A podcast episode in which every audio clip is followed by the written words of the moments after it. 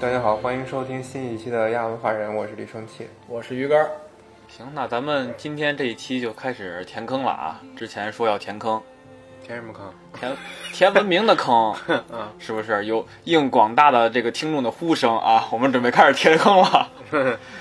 那你选的第一个幸运的国家是哪个？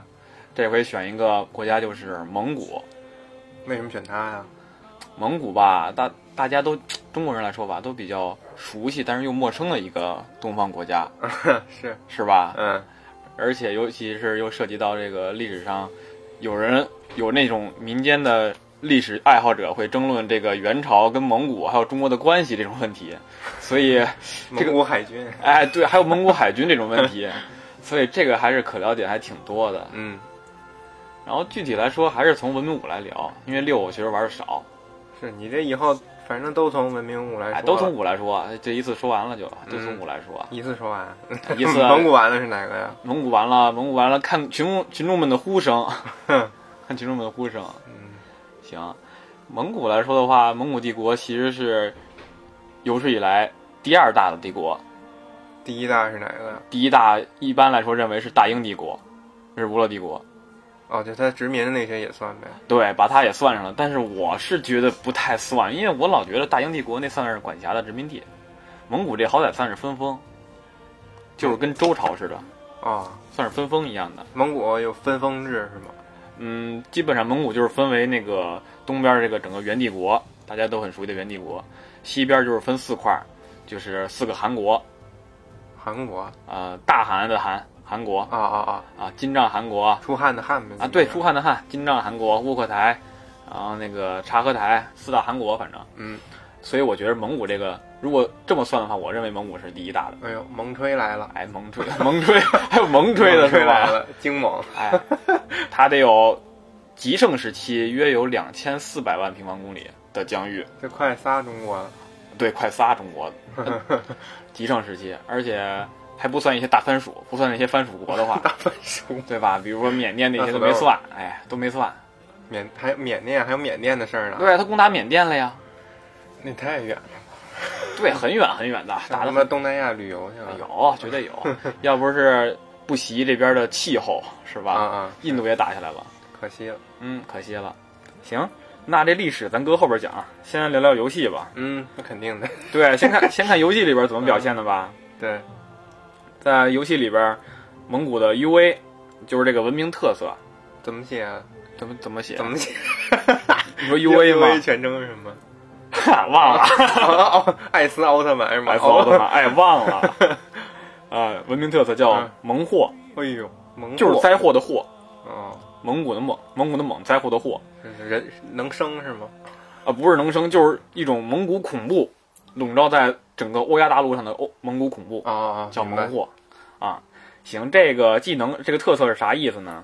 就是说，跟城邦的城市及单位作战的时候，部队增加百分之三十的战斗力。然后第二个是所有的骑乘单位加一点移动力。哎呦，加三分之一那加的挺多的，其实你看数据其实挺多的，你从数据上数据上来看，这两个加成都特别的多，是啊。对吧？城邦加三十的力，这实打实的加成。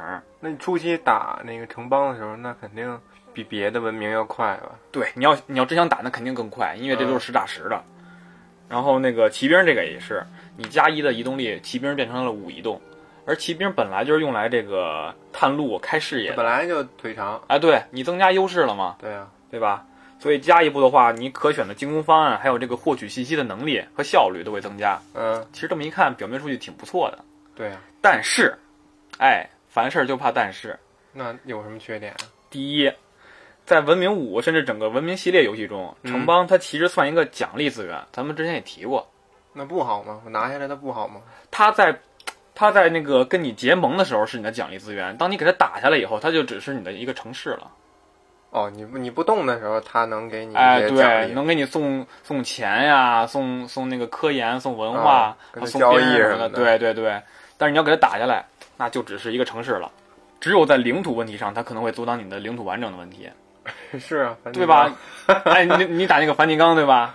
就巨碍事儿，就他就是你想往东扩张，结果这儿有几个城邦挡着，你这个整个领土扩张方向都会都会受到影响。就不好看了地图。哎，对，就不好看了。就这会儿就强迫症玩家就想给他打掉，对啊，对吧？肯定得先铲了。啊，就除了这些膈应人的点哈，这嗯城邦都是一般来说不打的哦，啊。再一个啊呢啊那，那我每次玩我都给他打， 你每次都打是 我吗？全给他卸了。啊，一般打他不好，没没有什么怎么说呢，就是事倍功半哦，这么说。看来我不是高玩了， 哎，高玩都你打这， 就是普通的玩家啊，普通的玩家哎普玩不是高玩。哎对。第二个呢，就是我们要是跟城邦宣战，一般也就是开局宣一次，就是去抢他工人嗯，啊，就就抢他工人，然后那个全程就基本不会说再宣第二次，反复多宣这样的，因为你要是老宣的话，他就开心了。你要是老宣的话，他还开心呢，他抖 M 是吧？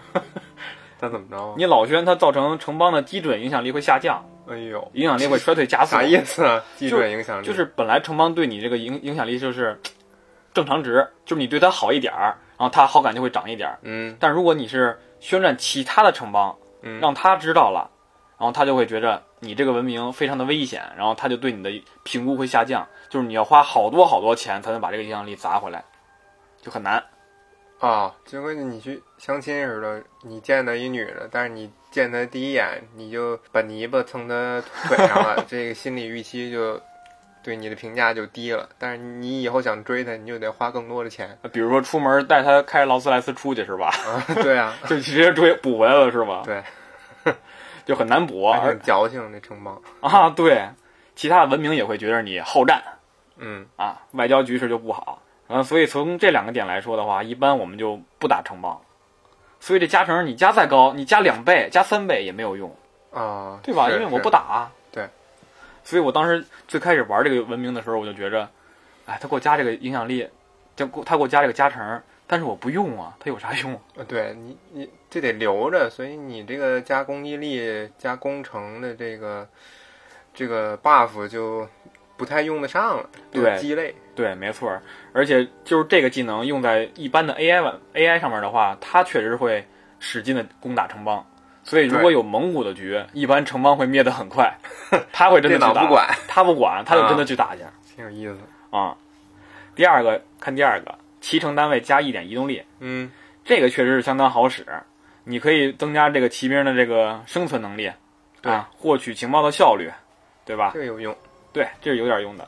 但是在蒙古这个文明里边儿，切削切削是什么呢？切削是特色单位啊，这个待会儿我们再讲它。蒙古语是吗？翻译过来是切 削，应该是音译吧，我猜。零二一，切削这俩字它有意思也……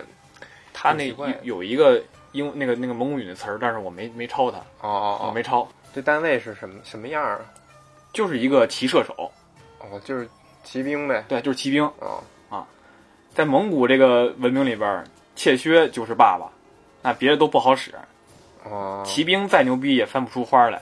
啊，对，它这个晋升单位晋升这个顺序是这样的，是有马了以后是骑手，嗯，然后骑士，然后对切削代替的是骑士这个位置。这就是特色兵种呗，它这个，哎，对你再晋升就是这个骑兵嗯，骑兵，啊，骑兵再晋升就是一战战车啊，然后那个现代战车，还有什么这种这这这个晋升路线了，就是那这玩意儿以后也用不上了呗。啊，对，用不上了。但是就是说呀，你拿切削跟他下一代的骑兵来比，嗯，骑兵都干不过他，真的啊，因为你骑兵是个近战，然后这个切削是个远程啊，所以就是一般来说。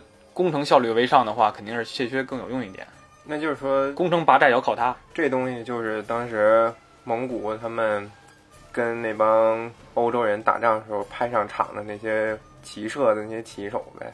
其实不是，待会儿再讲。哦，这其实不是，就是说说回来，就是说这个切兵、骑兵能干的，切削都能干；嗯切削干不了的，骑兵也不行。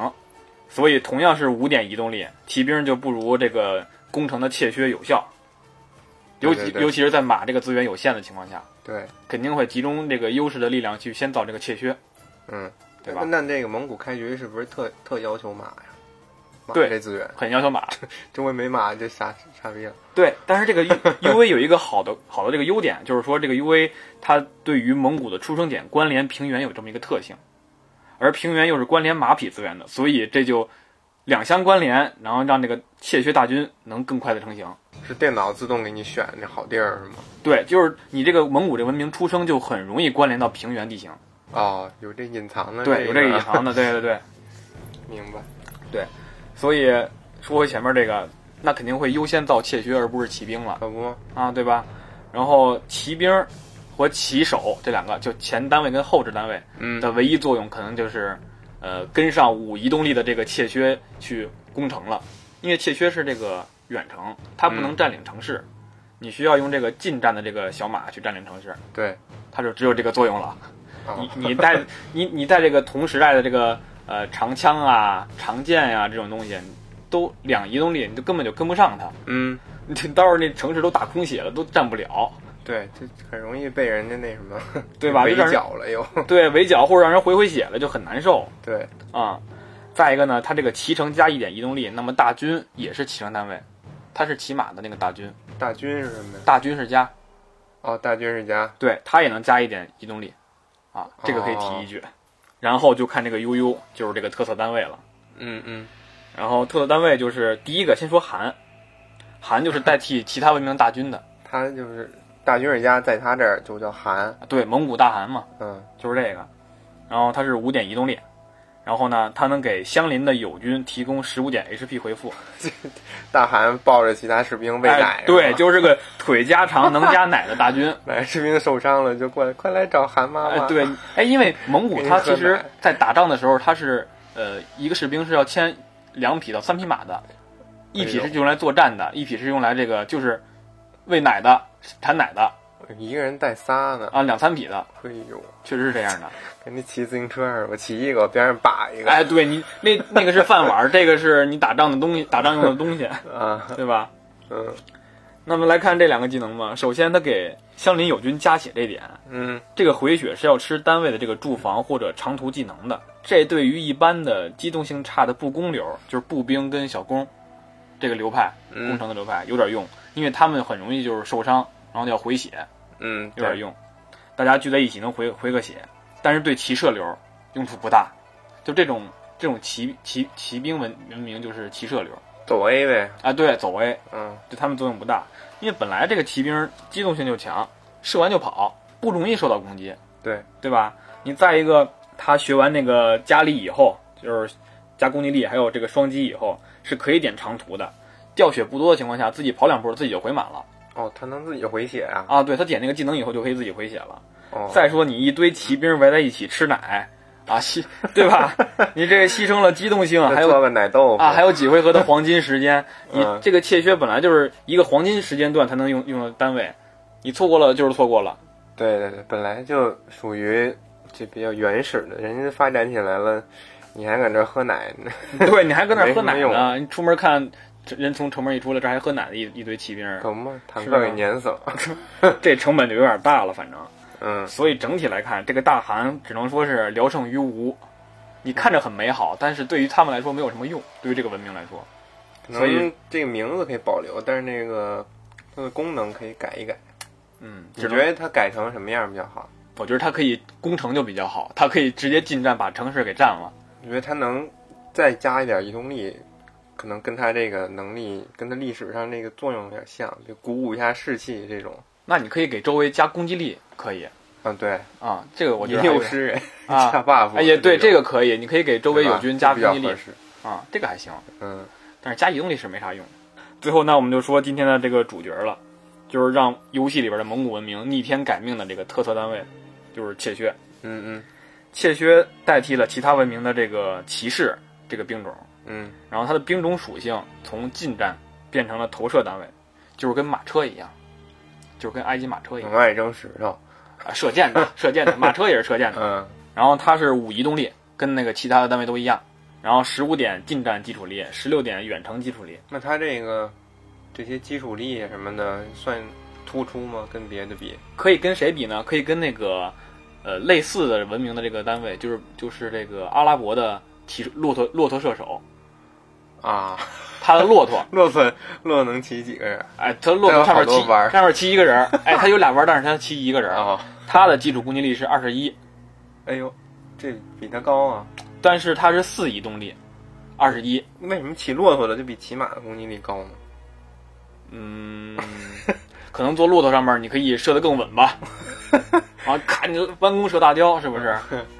但是这个它虽然是就是这个切削是十六，但是它要还有两个技能，啊，新增的新生产的单位增加这个统帅一级技能，还有快速学习地学习能力这两个技能。有什么用吗？待会儿我再讲，我先他妈讲先讲这个兵种属性，啊，先兵种属性。首先，由于兵种属性的改变，它变成了一个骑射手，嗯就是打一枪换一个地儿那种。啊，对，刚才说了，啊，对，而且它的那个舞跑跟那个蒙古其他的单位都是一致的，所以能快速的推进战争，嗯，不对吧用等对等别人呗。对，比较流畅。然后舞跑对这个骑乘单位的加持，还有这个反映在这个长途奔袭能力上，就是你能快速的转移战场，嗯，还有这个换位攻击的能力，这样你能增加你的输出面，对对对，对吧？这都是有用的。然后看这个远程十六力，刚才说了，跟那个骆驼来比，它的二一虽然相比差一点儿，但是它有两个初始技能，还有舞跑的加持，所以这两个相比来说差不太多。那骆驼比它跑得慢啊。对，骆驼是四跑那骆驼在沙漠里是不是跑得快？啊，没有没有这个 没有这个说法，啊， 太惨。但是它就是二一力，伤害伤害非常的高。嗯然后来说这两个技能吧，第一个就是统帅一级，它是增加切削战斗时百分之五十的大军点数获取。啊，就更快的让这大汗出来干活啊，对对对，因为你攻击一次，它会有一个攻击点数的那个加成，然后你那个大军点数就会增加，嗯是这么一个东西，它是加在基础值之上的。然后对于切削而言，它基本就是每次攻击加一点儿，野战清兵二加一，攻击敌境的是四加一，攻城是六加一，效率还行，啥意思啊？就是点数，你攻击一次加多少点数，那二加一和四加一有什么区别？就是你在野战的时候打怪是加两点儿，啊你在敌境打怪的时候是加四点儿，哦，本来是加二、加四、加六，对但是你用去切削的话，就是加的更多呗啊，对对，没错儿，就是这样的。啊，所以对于大军的产生很有帮助。不过这个大军在蒙古这里边，刚才说了没什么用，是基本就是用来拍长城使的。一盘游戏里边只会有一个长城，所以也就拍它一个就行了。因为在长城里边，那个呃敌方单位每次只能行动一点移动力，哦，就给它那个放一地刺儿似的。，对，所以需要拍长城，拍所以需要拍大军、拍地堡，然后把那个领土变成自己的，然后这样就可以长驱直入。哦，他们给就下了一个那个减速 buff，啊，对，所以这个大军在这儿没什么用，不过对于产生还是很有帮助的。嗯嗯，再一个就是快速学习能力，这个是增加切削战斗时百分之五十的经验获取，效率也是加率加在这个基础值之上的，也是每次攻击加一点 HP，啊一加一点经验值。这个快速学习能够把能够用把这个白板切削，然后练到双击，节省大概十几次攻击，大概十多回合吧。双击就是攻击两次这个技能，能节约十几回合左右。那他们凭什么能快速学习？别人为啥不行？就是技骆驼能嘛骆驼为啥不行？骆驼，骆驼可能骆驼活得久，脑子里光装水了吧？ 光装水了吧？这反正对于推进效率挺有帮助的，是一个扩大优势、加速收割的这么一个特技，嗯嗯，还是利滚利的一个好东西。然后整体来看，在文明五里边，U A 还有大韩这个 U U 基本就是鸡肋，没什么用。描述的挺好，但是你对于这个文明整个的加持来说没有什么用。那那蒙古除了这个切削就没什么了。但是他就依靠这个强力的切削，就能完成征服胜利，就足够了。那他们要是科技胜利呢？嗯那肯定是简单，指定不太行呗。你 你想想历史上的蒙古，你怎么科技胜利啊？喝基酒本就是打赢所有的国家，但是统治甚至甚至都统治不好，更别说嗯科技了。它跟这个相似的文明阿拉伯相比，相对较弱，因为阿拉伯除了这个兵种以外，它还有这个经济爆发能力。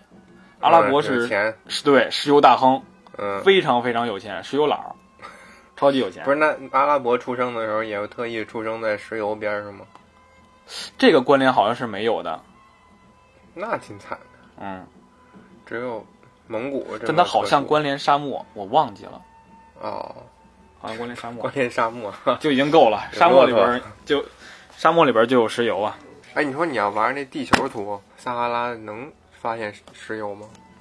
话说他那物资跟地球也是一样我的基本没见过。但是你要想选那个不一样的话，它有那个有那个选项，就是呃类地球图，它的整个地球版图是一样的，然后它那个资源是随机生成的。行，那说完了这个游戏里边这个蒙古的表现，你觉得它咋样？这个文明差点意思吧？差点意思啊 你看吧只？有马呀，你玩到后边，他这马的优势也没了。对，它就是前期一百多回合左右这个优势一波，那你说能在这个优势期之内完成这个游戏胜利吗？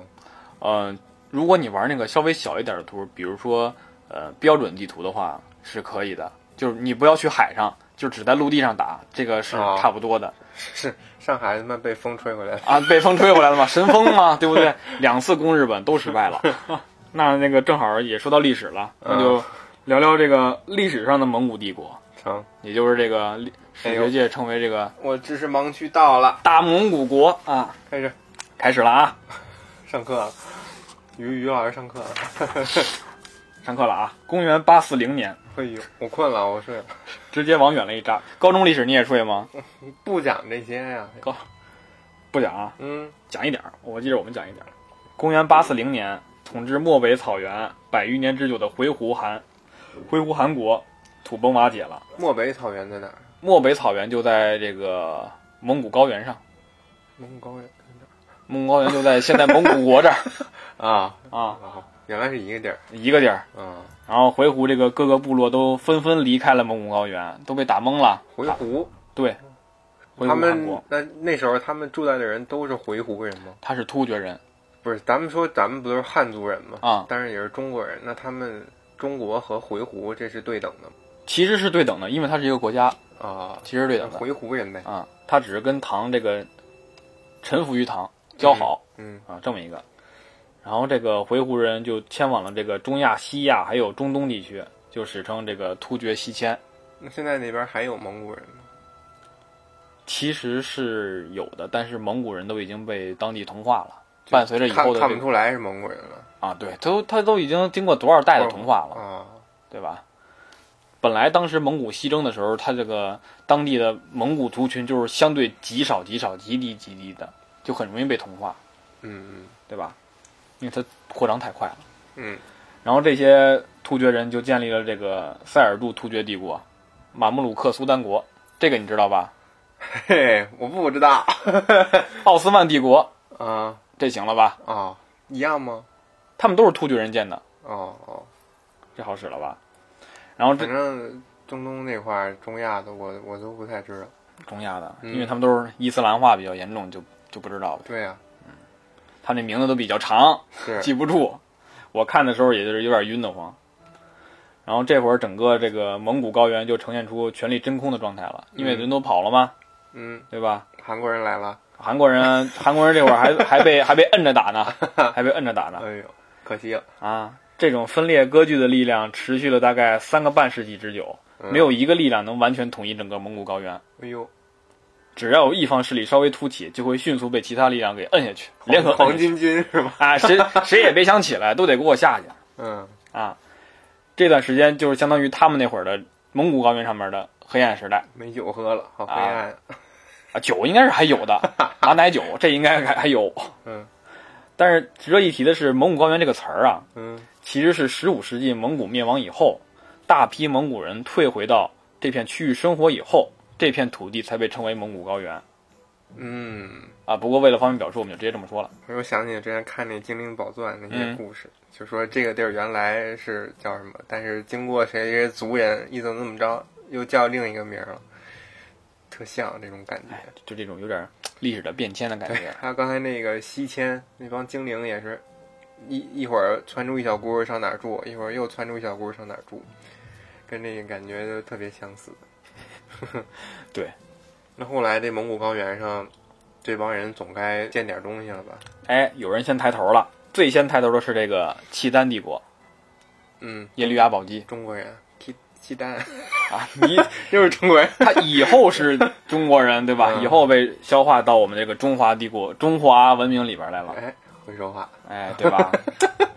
哎，一二五年这个契丹解体以后，金帝国的势力也扩张到了这里嗯啊。在之后，这个哈腊契丹，就是这个西辽啊，嗯也影响到这里，就是大家都各方势力都影响过，但是不是说整个这个蒙古族的人起来的，哦，知道吧？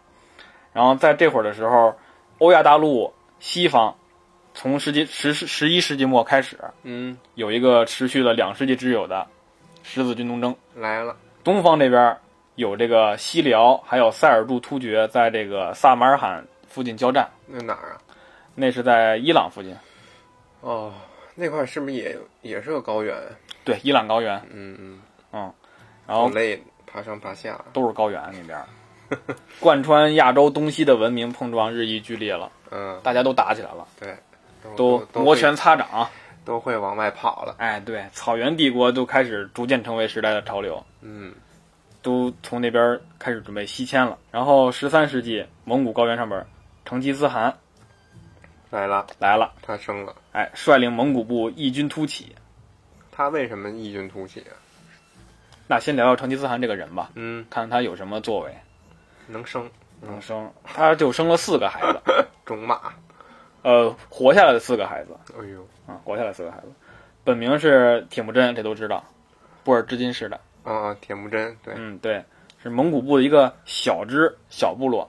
有那种自助烤肉叫这个叫什这么成吉思汗？哦，对，要哦， 么叫对对铁对，木是有这真样的，是有这样的。对的。他为什么要这么想呢？不是你说日本那个烤肉，嗯，它那烤肉长得像咱北京那个炙子烤肉似的，但是它那边名字叫什么呢？就叫成吉思汗。日本也叫成吉思汗，对它这个烤肉这道这种模式这道菜就叫成吉思汗，它那发音就是成吉思汗这名 儿，特是有逗，多大仇啊？这是仇不小啊！可能就是烧烤或者这种感觉跟这成吉思汗联他想到们他这了，种联想到一块儿了，就可能起这一名儿。 一开始我看他们那个综艺节目，不有明星去提探店嘛，嗯，就点了这么一道，一上来叫成吉思汗， 特别意外。但是奇怪不知道，以为是羊什么的那种东西，羊的什么涮锅啊，或者羊腿之类。但是一上来一看是个烤肉，挺有意思。也烤羊腿吧，嗯哼哼烤羊腿。嗯，反正我认为这个游戏里边指的这个悠悠大汗，说的就是成吉思汗，因为他确实是影响力太大了。对他国外都出名儿，嗯，他还有老外跟他认亲呢，是他那个血统遍布这个整个的亚欧大陆了，快好，哦吗？对吧？我也是他，可能我也是吧。啊，你是 吗？啊，你也是是吧？回头去马场试试我一去开始这我们家就在蒙古那边儿，啊！后来才来这儿的嘛。你真说你会骑马吗？马这个一上来就会，哎不呦用学啊。打小就会是 吧？这孩子打小就聪明。关于他的史料记载都比较难以辨别真伪，嗯，基本就是以这个元史、元朝秘史野史还有史籍三本为主。哦，这个要求研究者要通晓这个汉语、蒙古语还有波斯语，那应该蒙古人研究这个方便。那他也得去学汉语跟波斯语啊。蒙古人自己的那本书也不行，那本也不够，他说的跟以前不一样，你需要相互佐证，因为他会美化呀，你需要相互佐证就是他学的语言好歹能看懂吧？啊、那他也只会，那他也只会蒙古语啊，他蒙古语跟波斯语也没什么关系啊。啊，就就就就算他是一个中国人，然后会说汉语，会说蒙古语，他还得学波斯语，那对你肯定都得学，必须得都波得斯知道语，就费劲了。费劲了，所以都比较难以窥其全貌。嗯，但是是可以肯定的是，是一二零三年，成吉思汗打败了这个克烈部的王汉，几岁了呢？他三四十岁吧，称霸整个蒙古高原的东北部，一个一个小角儿东北部，嗯嗯这是他登正式登上这个历史舞台的开始。人到中年人到中年，才开始，对，那而且我还本来嗯我我还早而且本来蒙古人这边这个寿命其实就不是很长，那会儿的，啊，是啊这会儿儿要嗝儿了，对，中年晚年了都快是晚年啊，逝世当于俩了，一二二七年，然后后来人们那对没多留给他的时间不多了。二十五年，嗯后人研究就集中在这二十五年里边儿。嗯，然后关于他崛起的因素，其实史学界还有待讨论，因为他这个称霸之路吧，既普通，但是又充满了偶然因素。哎呦，他做的这些前期准备，其他领袖也能完成。不过不同的是，他击败了他的主人，也就是那个克烈部的王汉。那他是奴隶吗？呃，不是不是努力，就是说，就是他相当于是你的家族这个统领，你要向他臣服，这么一个关系，哦，类似于家长、大家长、嗯，可以理解为家长大族长或者诸侯，你可以都都可以理解哦，啊，这么一个就是向他臣服的这么一个状态。嗯他称霸了这个整个蒙古高原这个东北部以后，嗯已经向前迈了一大步，成为了整个大多数牧民的这个心中之选。因为当时很多的人都都想着是建立这个他不拿群众一针一线不是 建立庞大的这个蒙古国家啊，啊，谁起来其实都行。他就是大家已经不想打仗，是吧？就想对，他们和就想平统一。对，在在蒙古人的率领下，完成蒙古部的这个统一，然后进行这个扩张，啊，大家都这么想的。人民选 人民选对择他人民的选择， 对吧？他拥有这个强大的领导力，然后还很亲民，然后人们又很希望有一个铁腕的这个军事军事家出现。那他人品真那么好吗？啊、反正那几本书里都是这么说的，都是说他比较亲民，背地里呢？没有背地里的东西。看到这三本史书，基本都是这么说的。哎呦，都被抹杀了。哎，他是很能任贤任贤为亲的，选贤任能的，啊啊，是很能选贤任能的。然后他从这个周围蒙古帝国周围有这个呃金帝国、西夏、西辽、高长回鹘这种，嗯铁木真就把这个契丹人、女真人，甚至是穆斯林网罗过来，变成他的幕僚。因为你想打败他，你就需要了解他。就相当于把那个外国人也弄进来了呗。嗯，对，就把他们那那边外的国人嗯当官儿，啊，对，当官儿当他幕僚李，世民呗，哎，对，有那感觉，有那嗯感觉。李世民也是什么亲民，然后哎什么这都这么选说贤任任任能这种，天可汗啊，嗯天可汗。一二零六年，铁木真在斡难河上游即位，拥有拥有了这个成吉思汗的这个称呼。成吉思的含义尚无烤定叫论叫，叫烤肉了哎，这烤肉 是吧？成吉思还是是什么含义还无定论，但是、啊？那不知道什么意思就叫他对没有成定吉思，论，成吉思，成吉思。不知道。 但是汗很明确，啊，就是君主的意思，就是蒙古对国这这个肯定的他的君主的意思，这就个他妈很明现确啊在。连那些外国的科幻剧，你整一个不知道的种族还叫人什么韩可汗呢？啊，是比较比较帅是吧？奇怪比较酷。然后他建立的国家直译为就是大蒙古国啊！啊，也就是所谓的蒙古帝国。这是一个很明显是一个多民族的混合体。对，他在征服的过程中吸纳了周围的所有的民族，嗯就是如果你要臣服，那你就可以吸纳进来，对对对。然后向着这个建立蒙古共同体的这个目标前进。但是他不是说经常那个杀的人特别多吗？这个之后再跟你说，你可以先记着这个点。嗯行，在这个新国家组织化和内政设置基本定型以后，他就迅速开始了扩对外扩张。那就是他们是什么制度呢？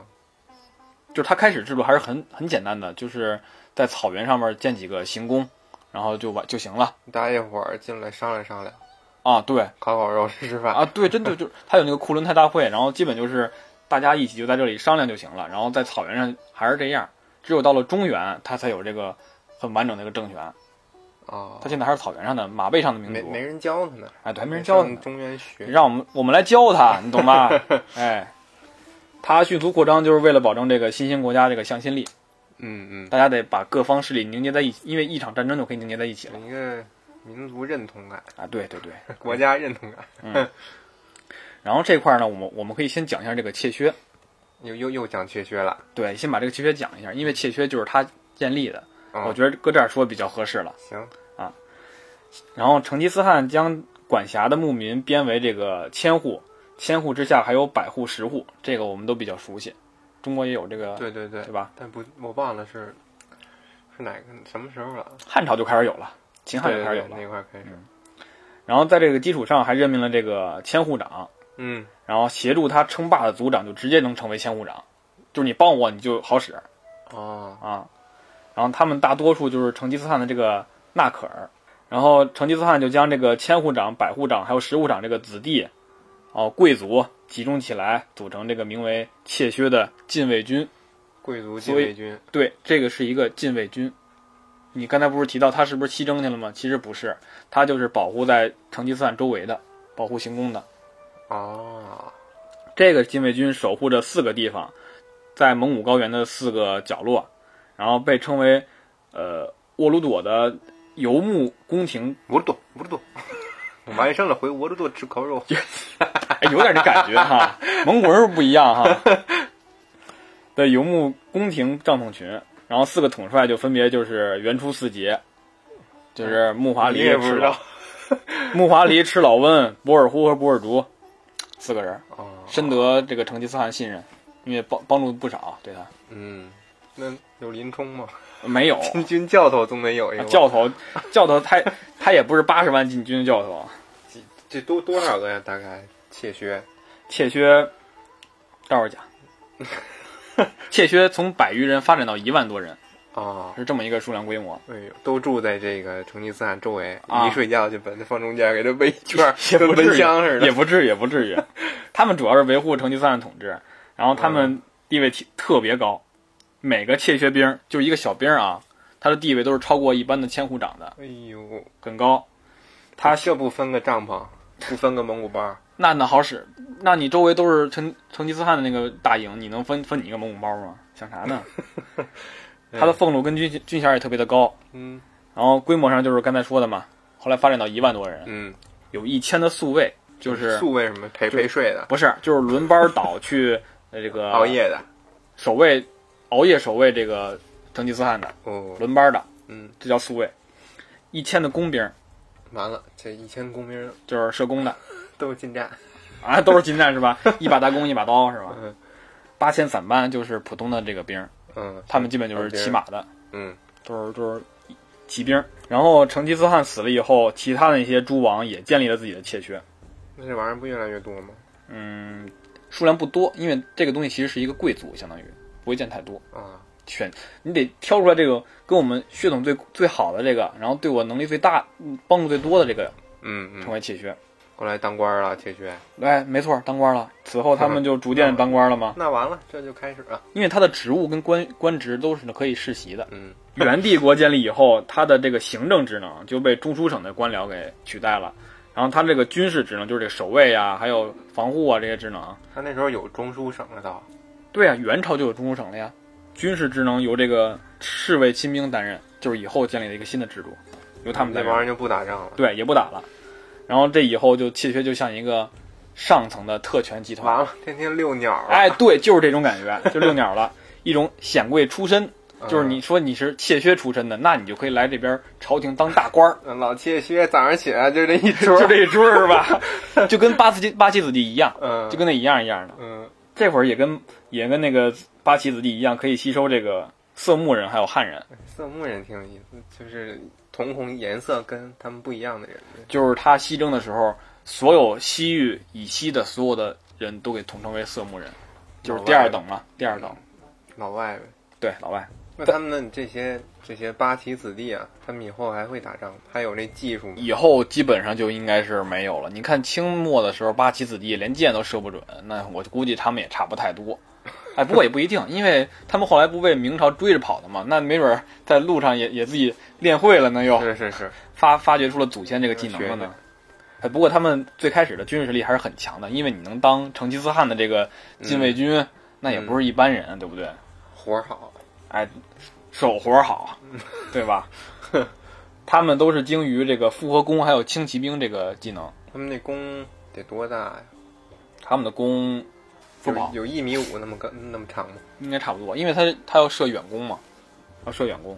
他们基本是随军的时候要 配两个弓，一个用于近战，一个用于这个骑射，远距离骑射近战。你要是近战勒来死了，勒死别人，就是这个距离，咔一下那种劲儿很大的那种手弓。枪一个步枪，哎，对，可以这么理解。嗯，然后他们最著名的本事就是在驰驰骋之际仍能运弓自如，就是哎跑打。呦厉害，撒把了，啊就是跑打 撒把了，哎，对，就就迅速的跑打，哦，这跟游戏里边很像吧？对对对打一枪就跑，打一枪就跑，对，对吧？就常常就是进行包围包抄，然后实在不行还可以凭借高机动性进行诱敌深入、嗯，追击什么的。骑兵连冲锋，哎， 对。昨晚上我还玩了一盘呢，嗯，昨晚上我打了一盘，然后那个我就说好久没打蒙古了，我先试试吧，你打蒙古还是用用蒙蒙古用蒙古，嗯哦哦，然后就用蒙古就迅速的建起了这个怯薛，然后造了大概二十多个吧，嗯，二十多个，然后分着打三个国家，强吗？哇，真的爽！我跟你说，就在那种平原地区啊，嗯，就是就按这个想法，就是他们以前的想法，就是半月形的阵型进行攻击嘛。那你也用这种阵型吗？我也是，我就把它包抄以后还真有用啊！有用，就是它有一个口是在两两范围的这个城市旁边，嗯，然后五个兵围着，每个兵儿上去打一下，回来上去打一下，回来上去打一下，回来。哦，就很快很快这个城市就就打掉了。然后你需要旁边配一个小的骑小马，然后打掉以后一站完事儿， 哎，特别的爽，厉害，还真是，嗯，跟这个符合史实 对对对是吧一？样，行，那接着说吧，接着说它怎么扩张呢？从一二一一年开始，称韩没多久嗯，就开始发动第一次这个对金对金战争。干嘛要打金呀？他最开始打金，按史学界来来看，他其实是只是想扩大一下这个军事范围，打击一下金帝国嚣张的气焰，然后吸收一多吸收点这个金给他的这个朝贡，比如说这个呃钱呀、美女呀、啊然后丝帛呀这些，嗯，然后团结一下刚刚成成立好的这个新政权里边的各民族势力，主要是这些功能，嗯并不是想灭金，他只是想随便打一下，然后哦，吓唬吓唬他。然后战争一开始，蒙古就招降了这个在内蒙古草原上面的契丹游牧军团，就是金帝国称为“虎之子”的这个战斗部队。虎之子，对这虎个，子 但是他们都是契丹人，啊，契丹人构成的。就你想想，他们对他们对金会有多么大的仇恨，为什么呀？因为契金把契丹灭了呀。哦，有有这层事儿呢，你那可不我怎我的不懂，我可真不不怎懂，啊这不是听你讲的啊？吗？是吗？行，就是有这层关系嘛，所以契丹人就很很反金。啊，所以这个个忽必烈，所以这个铁木真那个他招了很多的契丹人来打这个金嘛。不是，那他是那忽必烈又是谁？忽必烈是铁木真的四儿子拖雷的四呃二儿子忽必烈，就是他为孙子，他为什么那么出名啊？因为他是元的元世祖忽必烈，他建的元 呀，为什么出名？哦哦那那元在建之前，那个成吉思汗就死了是吧？对，死了。元之后，呃，成吉思汗完了以后是窝阔台，然后是窝阔台的儿子是那个贵由，贵由完了是蒙哥，蒙哥完了是忽必烈，哦，这么一个关系。这手家谱似的，说自己家谱似哎的。就就说到这几层，再往下几层我就记不住了，嗯再往下就得到明那会儿 了，才能知道了。中间那些没什么印象。 嗯，虎之子，火之后子来呢，然后就招降了嘛，因为加入蒙古这边干金，我们契丹人比较开心，啊，对吧？对，肯定的。然后就是在一些这个呃契丹人的引荐下，他们就成功的招降了。嗯，蒙古在利用这个民族情绪这块儿收效很大，拿捏很稳很会。啊，在以后战争中也经常使用。哦，一直在用。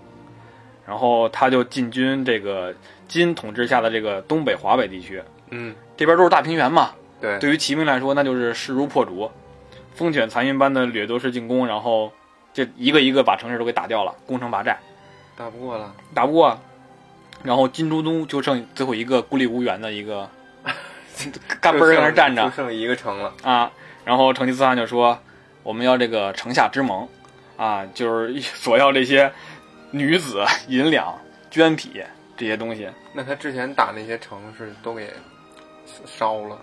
有的烧了，有的就是留着，就看你的抵抗强不强了，看你的表现。那还是挺挺暴力的呗。其实来说是不会那么暴力，因为你打完你还是需要统治的，你不能都给都给打一堆荒郊荒郊蔽野出来，那我怎么怎么统治啊？都都把全世界都变成草原，都养马是吗？ 他也不是，他也喜欢住在大房子里边啊，他也不想天天住帐篷了。没准他的梦想就是他 全地球都是草原，哎都养全马。哎，有我有一个梦想，啊 全全地球插满了草。嗯， 你既然说城下之盟了，那金宣都肯定是满口答应，打成孙子了，那肯定赶紧答应吧。是，不然就没了。那不然就没了。然后就赶紧赶紧给他，然后蒙古就挥师回去了，嗯，哎，拿完就走。然后可以看出，其实就这会儿啊，就很多人就是其实就认为成吉思汗只是想打压一下，就不是想灭了他，不是，那就差一点儿了，为什么不呢？不需要没我就不想没想灭了你就走了，没有必要的进攻就是。但其实这会儿我其实一直在想，你都把他城市打掉那么多了，对啊他哪儿来东西陪你的呢？ 是啊？哪儿陪的呢？金宣宗迅速的就逃到了这个汴京，就是今天的这个河南开封。哦，啊，汴京，然后这就违背了这个金蒙的这个盟约，因为他不能让你跑啊，你就还是得接着你的统治啊，你跑什么？你跑就是想去那边积蓄力量，接着打我们是怎么样？对呀、啊然后，而且在他南逃的过程中吧，由契丹构成的这个九军，就是随军一个叫九军，嗯发动了这个叛乱，然后开始进攻这个金中都，然后还跟这个成吉思汗求援，因为他们有这个契丹人，然后蒙古这边也是支持契丹人来打金的嘛，所以成吉思汗一听，那这到嘴的这个肥肉，谁不要谁傻，是啊，立刻就率军又回来了，直接给他中都给打掉了，轻轻松松，那没了呗，他就就就金的一半就没了嘛。啊，然后第一次对金战争到这儿开始结束了，蒙古就莫名其妙的大伤了金的元气运气啊，没想灭嘛。然后金帝国就是从呃真佑二年，也就是一二一四年开始，就是跟真真佑是什么呀？就是金宣宗的这个年号哦哦哦，啊，就是他刚才就是这个往南跑嘛，嗯， 史称这个真佑南渡还有个啊，还有个名还有儿个名儿呢，还是个美这跑称路呗，南渡还南渡，啊，从这儿开始，这个金就成为一个仅占有河南、陕西的这么一个地方政权。河南和陕西 北边的都没了，就金是选总哎，就他就他就他就他老家啊，东东北这边嗯，啊，黄河以北这些全都没了，是啊，没这了，边都是无政府状态了。嗯，然后这次战争就是蒙古就获得了以前所称的这个燕云十六州，就是之前儿皇帝石景瑭进献给契丹，然后被背上骂名那块地。讲讲不懂， 就是就是后晋的那个末代皇帝，啊，后晋后晋那个开国开国皇帝石敬瑭，嗯，他为了这个呃对抗这个中原王朝，嗯然后跟那个契丹想结盟，嗯结盟你得拿点条件吧，哦，那就贡献这个燕云十六州，然后这样的话还得跟他称儿皇帝，他跟那个契 丹契丹的皇帝就称我是你儿子，你是我是你的儿，啊，但是他其实的他的岁数比那个耶律要大， 哎呦，就很搞笑，你知道吧？真憋屈，憋屈吧。然后给了以后，整个中原文明其实就已经无险可守了，因为嗯，都知道那个呃是燕云十六州那块儿其实就是长城那片地嘛。对你把那边陷了以后，那骑兵想来打南方，那不是易如反掌，对，对吧？就是背上千古骂名嘛。然后这个满洲地区也是直接臣服这个蒙古，蒙古就直接成为了亚洲东部的霸主，就从蒙都古没了蒙古高原到内蒙古草原，再到东边这个东北外，然后外东北这边，外兴安岭这边，韩国呢？还没打到那边呢，哎呦，那还没打呢。然后一二一六年，成吉思汗就领兵回到了这个蒙古戈壁，次年授予这个木华黎太师的封号，就是他的左膀右臂太师丞相，啊，对，差不多有点这意思。然后将这个现在中国这部分的领土，就是东北啊、华北啊这边的领土交给他管辖。东东三省，哎，有东北王哎 木东北华王黎，东北王。嗯，从这儿开始，蒙古的管辖就分成了两部分，这个木华黎镇守东方，嗯，然后成吉思汗就率军西征，这是两部分哦出去了，啊，你得先防守好嘛。对，然后安排妥当以后，就是两年的休整期。嗯两年一到呢，成吉思汗就是他派他的部将哲别先率两万骑兵作为先头部队进攻这个西辽，需要在哪儿？西辽就在新疆附近，就是以前所称的哦西域、哦西辽那边。然后斩首了这个出逃而且不得民心的这个去出率，他不费是一兵一卒的占领了西辽。他是西辽那边的人是吗？啊，这也是个故事。其实我怕讲错了，去出率其实是，呃，他相当于背叛了这个西辽的这个国王，嗯然后因为他是他本来是他本来是西辽国王的女婿姑爷，啊，对，但是他背叛了这边，他直接给把这个领国家领导权拿到自己的手上了，哎呦，然后还强行的推了一个，呃，推了宗教信仰。他本来以为当地会会开心，结果当地就觉得你这个政策太强硬了，我们就不开心。信什么呀？他想，我记得是信，呃，伊斯兰，但是我忘了，我怕说错了，为什么呀？就是觉得你太强硬了，你推的。就虽然不当是地他，为什么要推这新因的？为当地很多人都信这个，所以他想强推，但是当地人觉得你强推 就不行，信不信能咋的？有病啊！他就觉得他就觉得因为自己，因为他站位无名嘛，所啊以说那我得，哦想当一教皇是吗，哎，你得增加我这个扶持，增加民心嘿，结果变反了。嗯，对吧？而且从这儿也可以看到，其实蒙古在每一次战争之中，都是先派一个先遣军、先锋军先去打，探探虚实。如果能打，我大军再来；不能打，你就骚扰一下就回来。基是，本以后都是这样的。嗯，在它附近的这个高昌回鹘，还有这个葛罗路，就直接臣服于蒙古了。葛路， 哎，葛罗路，特别是这个高昌回鹘，他就直接并入蒙古了，就跟当时二战奥地利并入德三一样，就直接夹道欢迎，快来快来！哎呦，一在玩游戏的时候，蒙古它那个前三个城市里边，第一个是哈拉和林，这个就很熟悉的嘛，在蒙古高原上面。第二个就是别什巴里，这个别什巴里就是在高昌回鹘里边，对名儿挺逗的。啊，就叫别什巴里，嗯，这就是高昌回鹘的城市，哦，所以知道这多么的重要了。太乖了。太乖了，直接就您来，您快来，往这儿打，往这儿打。 我也是通过这个才知道的。嗯西辽可以简单说一下，这他们两个国家哈。嗯西辽大概包括这个部分中亚地区，还有现在中国的新疆地区，就这这个附近，哦，北疆那边。高昌回鹘就在中国的西北，阿尔金山脉以北附近，准噶尔平、准噶尔盆地、柴拉木盆地那附近。嗯嗯，然后葛罗路就在阿尔金山脉以西，就他们都挨得不远，离得离差得不不远。多。嗯对，都在中国西北那边，都是西域那个位置。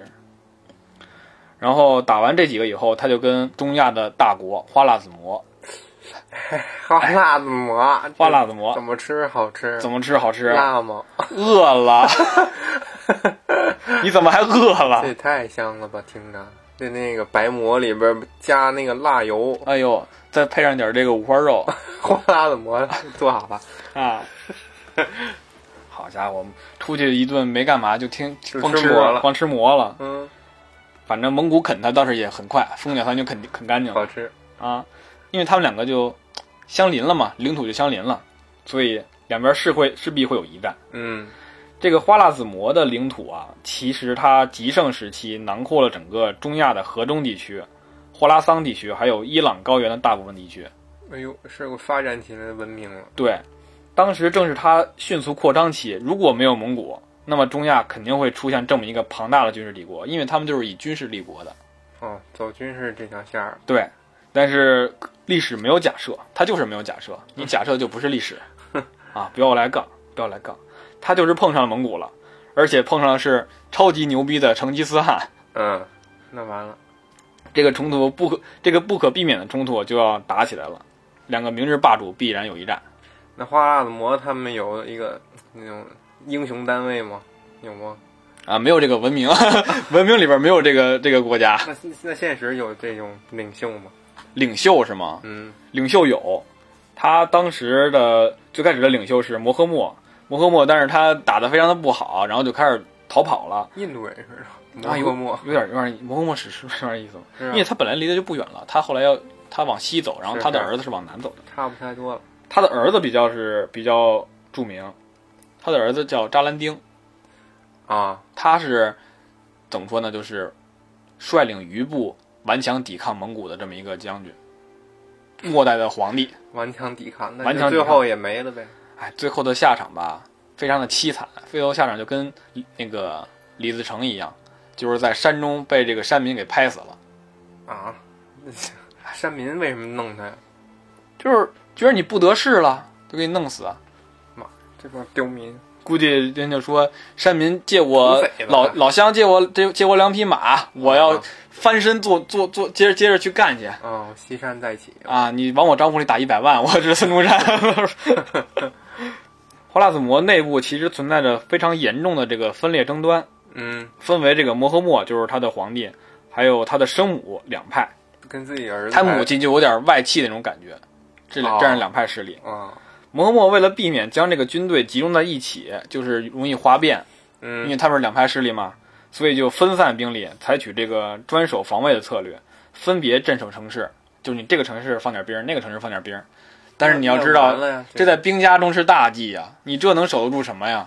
是啊对不对？都没了，都没了吗？再看蒙古这边，统帅是率军倾巢出动，再加上蒙古骑兵这个优势战力，以及蒙古集中优势兵力，逐个击破你的城市，还有他通过这个敌疲我追这种相当这个小的一些小战术嗯嗯，啊，打了小技巧，啊小技巧啊，哎，就因为他机动性很强嘛，对，就是给你打累了，然后你想退的时候，我就追上去打你，嗯，哎，追败兵。这两相此消彼长以后，拥有压倒性优势的蒙古就势如破竹。苏南穆赫默见此情形，就直接的弃都萨马尔罕，然后就西逃了。没带几个兵又就跑往了西跑了。往西跑了，往南太热，而且往南就是死路嘛，往南就是去印度了嘛，嗯嗯只能往西跑。成吉思汗就派他的大将速不台还有哲别，这你都知道了吧？，嗯我假装知道吧，啊，假装知道是 吧？速不台很有名啊，我听过这名儿倒啊是相。当有名。派他们两个就率军三万就去追击这个摩诃莫，三万人追一个人，呃，也不能说一个吧，可能有个有那么个几十个，有啊带那么个禁几十卫个，军跑了，哎，对，然后就从他们从他妈阿富汗一直追到格鲁吉亚，他真能跑啊！从从从这个整个中亚一直追到这个高加索那边儿，然后亚美尼亚、天，罗斯，没少追这也吧？太远了，嗯，这沿路跑给累坏了。后来好像是死在东地中海了，病逝的，哦我没没记去住土耳其了， 啊，死在那个边儿小亚小亚细亚那边儿了。哎呦，反正这一仗直接给花剌子模干再加干把油吧，干上瓦那解边了，找找宙斯能不能保护保护。正好宙 斯啊，宙斯直接一个电把那个骑兵给劈 了。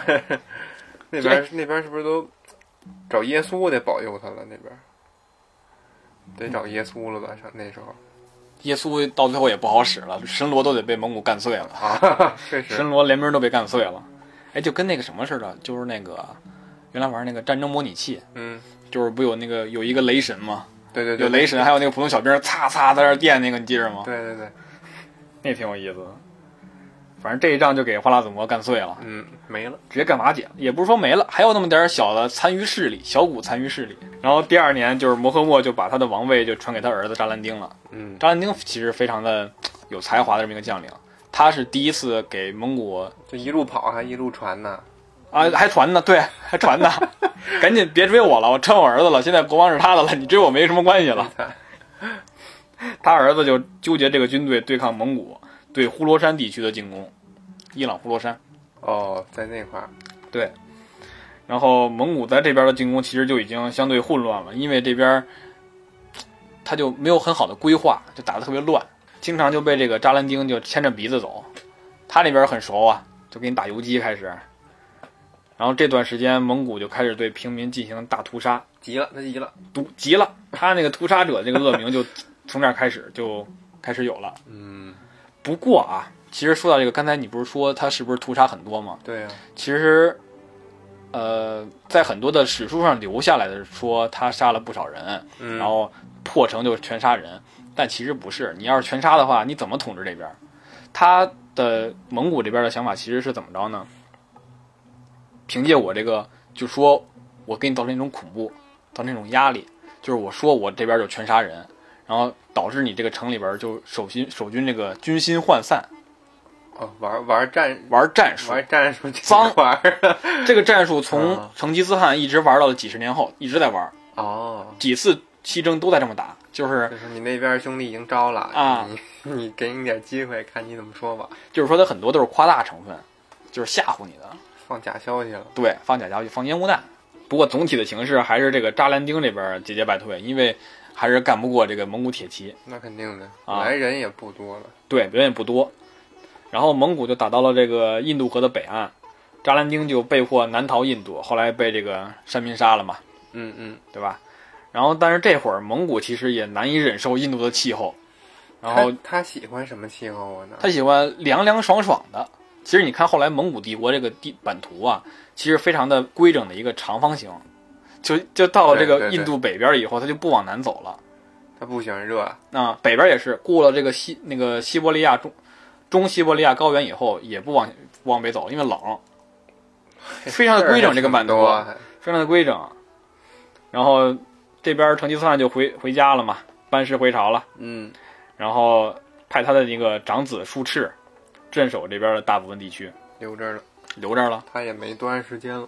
谁呀、成吉思汗啊太快了，术赤也快了。第二年，他又迅速的率军征西夏。就他死前一年呗，对还前一出年去嘚瑟呢。那会儿很多部下就说：“您不要亲征了，不要亲征了，不行就得去打。”很多人就觉得可能他想我还我那边有那避个避暑，那边有黄头发的妞儿， 是不是那边蓝眼睛的？我得去扶我起西夏来。哪有蓝眼睛的呀？他不往西走吗？西夏在南边儿，哦哦，西夏在蒙古那的边有南边儿，黑皮肤 的妞儿。黑皮肤，就知道妞儿是吧？然后呢？就是有说他那个这个动因是是啥呢？黑就是皮有待考证。就是有说他借口就是黑西皮夏之前拒绝了跟蒙古出征西征，还记仇呢，他记仇。也有人说他就是为了南下去避暑 去承德了，啊，去去避暑。然后就说回来吧，就是他进攻的时候，很快就攻陷了西夏所有的城市，西夏不禁打，已经过了他能打的时候了是。啊，然后包围了这个王都兴庆府。在这会儿就已经快要破城的时候，嗯，成吉思汗就开始南下六盘山扎营，吹风去了。治病去了吧？为什么有人说避暑就是就是以这个为依据的？哦，就是说你该破城不破城，你去那儿干嘛去了？然后反正第二年他就肯定找那种就挂了，跳大神儿的，或者找神医去了，得找我们中原的神医是吧？嗯嗯，但没无力回天了已经。无力回天了。反正第二年就挂掉了。他挂掉以后，很快三天，西夏就开城投降了。嗯，不过开城以后，这个呃蒙古的这个将领还是按照这个成吉思汗的这个遗志，就是说屠屠城啊，啊，屠城就对你有仇人。人家是这么想的吗？就屠城，就是当时成吉思汗有两个遗，就是遗嘱，啊一个就是屠城，屠西夏城。为啥呀？就就还就因为那个没合作是吗？不知道为什么，反正他就对西夏仇还挺大的。没没听清吗？可能老了，吐吐吐吐吐吐吐吐吐吐什么呀？我想吐，我不是吐 成。这西夏该怎么整？屠屠屠屠，是吧？嗯这是第一个。再一个就是说，那个要求他的那个子民们，就是打怎么对待宋跟金的关系，就是连宋灭金，假借金打假借宋道去灭金。嗯，嗯，其实后来一看也是这么一个历史发展过程，哦，对吧？这倒听清了，这个听清了，那所以应该， 那为什么前面听不清呢？没有没喘匀气儿呢，还嗯，然后之后就内蒙古内部就开始进行争夺王位了，就是一个糊涂账开始，就是简单一说，大家就随便一听，真要具体去具体去揪的话，也不一定讲得明白，嗯，这么一个事儿。首先，那个大哥术赤这会儿已经死了，他为什么呀？他就是就这过程中死了，暴毙死了，热死了，也不知道怎么死的。他跟那个二哥察合台两个人其实有争论、有争斗之前，哎呦，察合台为了阻挠优秀且有实力的四弟拖雷，而推举老实稳重的窝阔台为大汗。窝阔台是三哥，他三就是个三个就这么老实，他就特别老实，就是他的为人非常老实。为什么四弟有有实力呢？因为他就是蒙古这边是向来是以最小的儿子来监国的，就这规矩呗。对规矩，大哥、二哥、三哥这种兄长们去呃分别镇镇守东西方，或者说镇守边疆，然后去开疆拓土，然后小儿子来在家监国。哎呦，所以在成吉思汗死的时候，其实拖雷是掌控着蒙古本土和绝大部分领土的军事权力和实际统治能力的。嗯嗯，察合台是不可能争了，因为察合台跟那个大哥术士之前争斗过，所以，呃，这本来就是一个选民们、呃牧民们进行推举的这么一个过程。你大哥二二哥跟大哥争过，那我们肯定不会推举你的。而且这个嗯二哥是本来他就也是急茬儿，然后也没有什么领导能力，所以他知道自己不行，但是他不想让自己四弟行，所以他让三弟去，啊，就是这么一个过程。真坏，啊，基本就是这么一个过程。那无论如何，两年以后他们吵得差不多了。两年以后的一二二九年，窝阔台被推举为新的大汗了。然后很快，在三零年就发动了第二次的伐金战争。嗯，上一次是他老爹对，成吉思汗啊，这次发生第二次了。同样也是部分出于团结新政权内部势力的目的，嗯你嗯，得把大家拢到一起，劲儿往一处使，去打架嘛，对吧？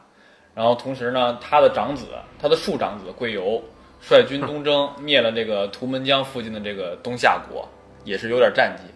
东夏国，嗯那跟西夏有什么有什么关系吗？那肯定是种种族是民族是一个，啊，然后伐金过程中就是遵循了这个成吉思汗的遗嘱，就是嗯嗯，利用宋金世仇，借道宋境，连宋灭金，嗯符合史实吧？傻宋，傻送， 傻送。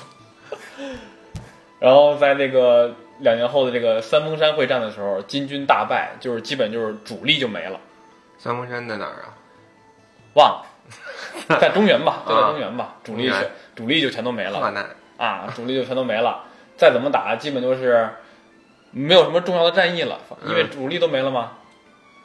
不久，那个四子托雷意外的去世了，嗯嗯，这个就是很多史学界一直在说这个有一个让国的美谈，那这纯属扯淡被暗杀，啊！你想想，你之前之前那个在草原上面把那个控中央控制权让给这个窝阔台，嗯现在又将整个的这个国家让给了沃克沃克台，就就很扯淡嘛。就史学界说美谈，就很多人说，很多人说啊，说的是扯淡。嗯然后这个战事又持续两年，最后在蔡州蔡州一役中，金终于就灭亡了，哎呦，一个小店儿，这彻是小底店没儿了，彻底没了。嗯，然后很快窝阔台就在这个蒙古高原建都哈拉和林，哦，这会儿打游戏的小伙伴就很熟悉了。哈拉和林就是蒙古文明的首都，对对对，嗯，首都就是哈拉和林、别什巴里，还有吐鲁番，它那个三吐吐鲁番，啊，前三个城市，应该是吐鲁番哈，吐鲁番不是新疆那块儿的也是它的大城市了，吗？ 行，奇怪，因为它打下了那个那个什么高昌回鹘那几个几个西域的国家，啊，新疆那边也是它的版图了嘛，嗯对嗯吧？这时期开始呢，蒙古帝国就开始了对各个占领区进行了掌控，包括这个行省制度，还有在这个华北、中亚、伊朗分设总统府等等。， 总统府南京，哦你可以理解跟那个不一样，比那个还要还要更高更高端一点，啊更大一点，嗯就开始实际掌权了，实际控，因为你光打下来，你还得要控统治嘛，对吧？西西域都护府，啊，有点那 个意思，有点那个意思，不能光打嘛。然后呢，次年蒙古帝国就同时启动了东西远征，又开始打了，上西边干嘛去？打这俄国？西边就打那个俄国、东欧这些国这些地方，这是第一次要打这么远，之前是那个派支小部队去那儿先先去看看，那东边没没有了吧？其实南宋啊。哦，往下走了，对，啊还有南宋嘛，东边儿要把中国大陆给统一嘛，就剩南宋了。这个过二五海仔呀，过海呀，应该 去过海去，上日本。打完南宋以后过的海，嗯，然后基本就是成吉思汗的这个孙辈儿领军了，嗯因为他儿子长子死了，对次子死了，二子三子都是中年老头儿了，对，不在长了也在草原上面四五十岁已经算是很老了，是，对吧？本来也活不太长。对，就让孙子唱吧。然后这都是孙子孙辈儿他们领军。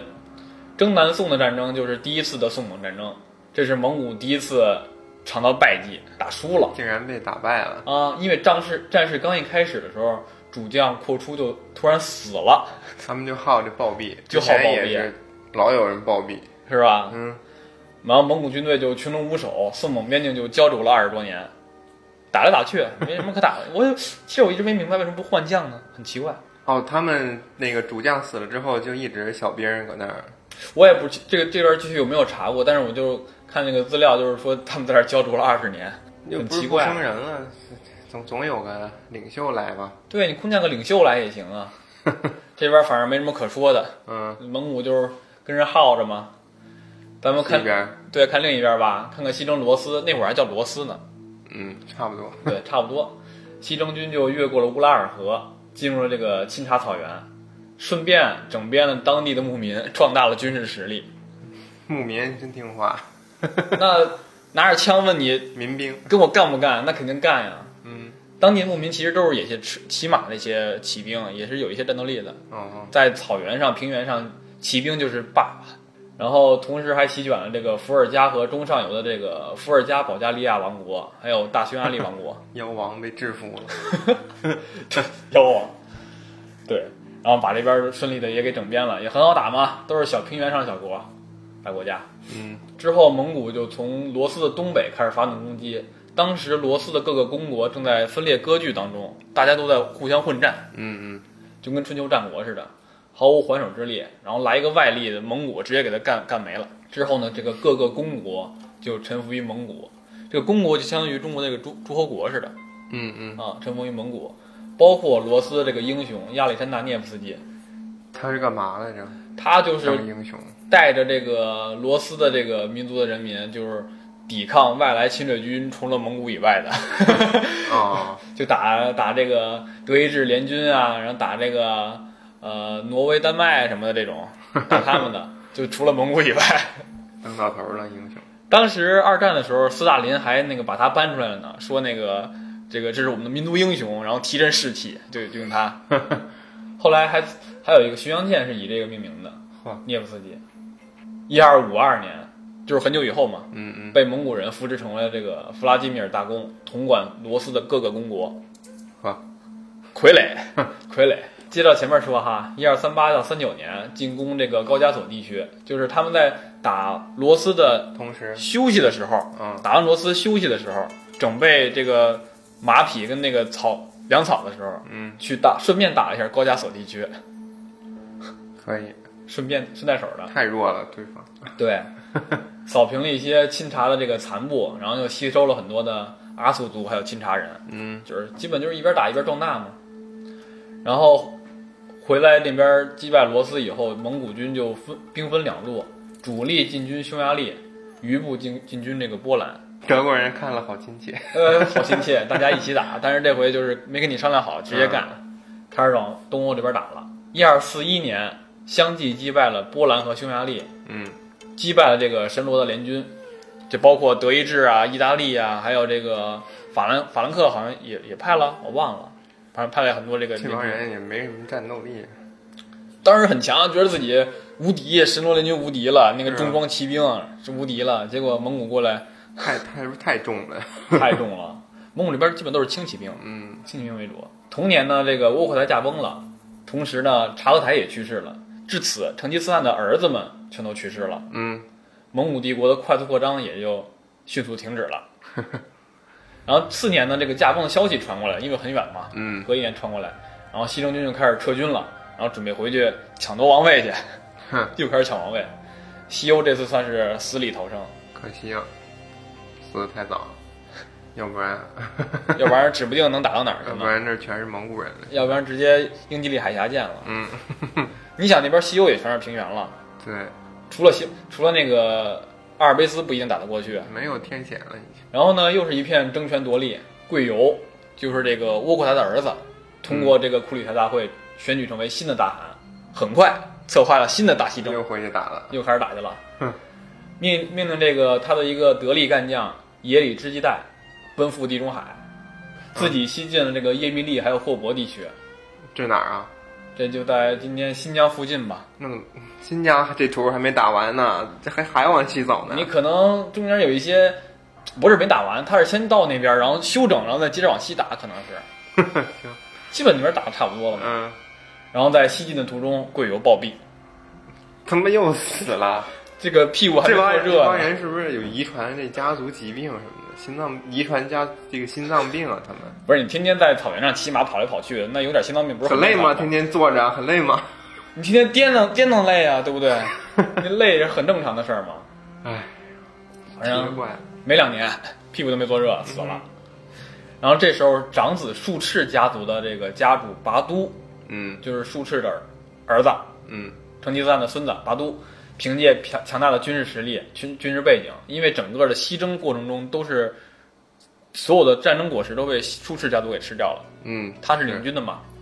然后破例的在中亚直接召开了库里台大会，就是他们从西征，他不是听到那个窝阔台死了以后那个信息回来嘛，对，走到中亚就听到贵由也死了，然后他就在中亚直接召开了库里台大会。嗯按理说这个会只能在蒙古高原召开，对，之前但是他都在那个基地开，对，但是他说我牛逼啊，我有兵啊，那我就直接在直接在中亚召开了。是强推了托雷家族的家主蒙哥为新汗，他为什么不自己上？他就不太垂想帘自己听上政是吗？估计是因为你要当的话，你首先他的分封地是在西北，就整个罗斯这边。嗯，他如果当的话，就是西北加上整个蒙古都是他自己的了。嗯但是这个地儿有点太大了还觉着大呢。啊！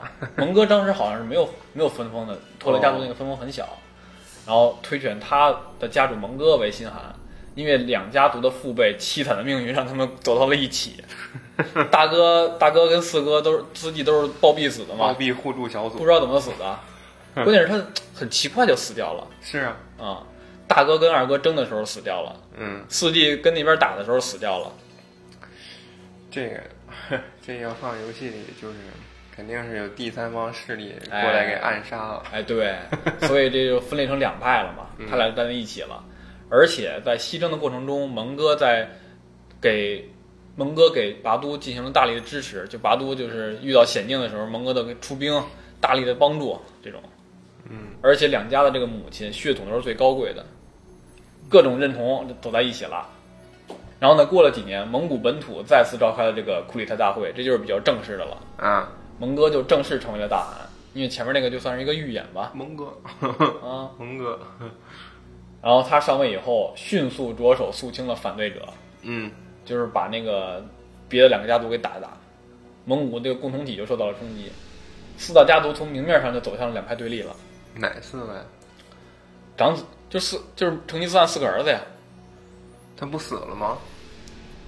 死了以后，他们还还那个家族还是这么这么延承下来的，哦哦，他还是靠家主这个延承下来的。 窝阔台帝国就是窝阔台汗国分裂殆尽了，蒙古分裂的种子就此种下了。蒙哥的弟弟忽必烈，这就熟悉了吧？嗯，他领命东征去打这个南宋又又又去了。啊，上次那个不二十年吗？之前叫做二十年那小部队，三弟序列兀其实到这个四大家族走上明面对立这这这一年，他们其实一直都在和宋那个对立，一直一直在和宋对峙在前线，嗯，对吧？一一直直打到五二年、五三年，他们才打破这个僵局。再去再一次去打南宋。嗯因为你看上一次，上一次就是三几年嘛，可不差不多二十年嘛，小二十年十来年。然后忽必烈就再去干他。嗯，三弟序列兀也是领命西征，他是主征是主征方向是伊朗，他怎么又去伊朗？伊朗伊朗这图打不完了是 吗？整个地球都是伊朗。伊朗他每次都没打完，你知道吧？伊朗本来不大，怎么又去啊呀、它有高原嘛，地形不好嘛，要么就是热吧，南边。你看，打了好几次，印度也没打完呢。是我记错了吗？伊朗伊朗是不是挺大的？是我记错了吗？伊朗反正不小，我给你看一眼地地图，也不算小，反正嗯嗯不算小，可能气候问题吧。嗯主征是伊朗，后来打到了这个，勉强打到了这个那个中东，嗯，意图建立这个叙利兀乌鲁斯，就是他们那 个他的韩国呃，乌鲁斯。乌鲁斯，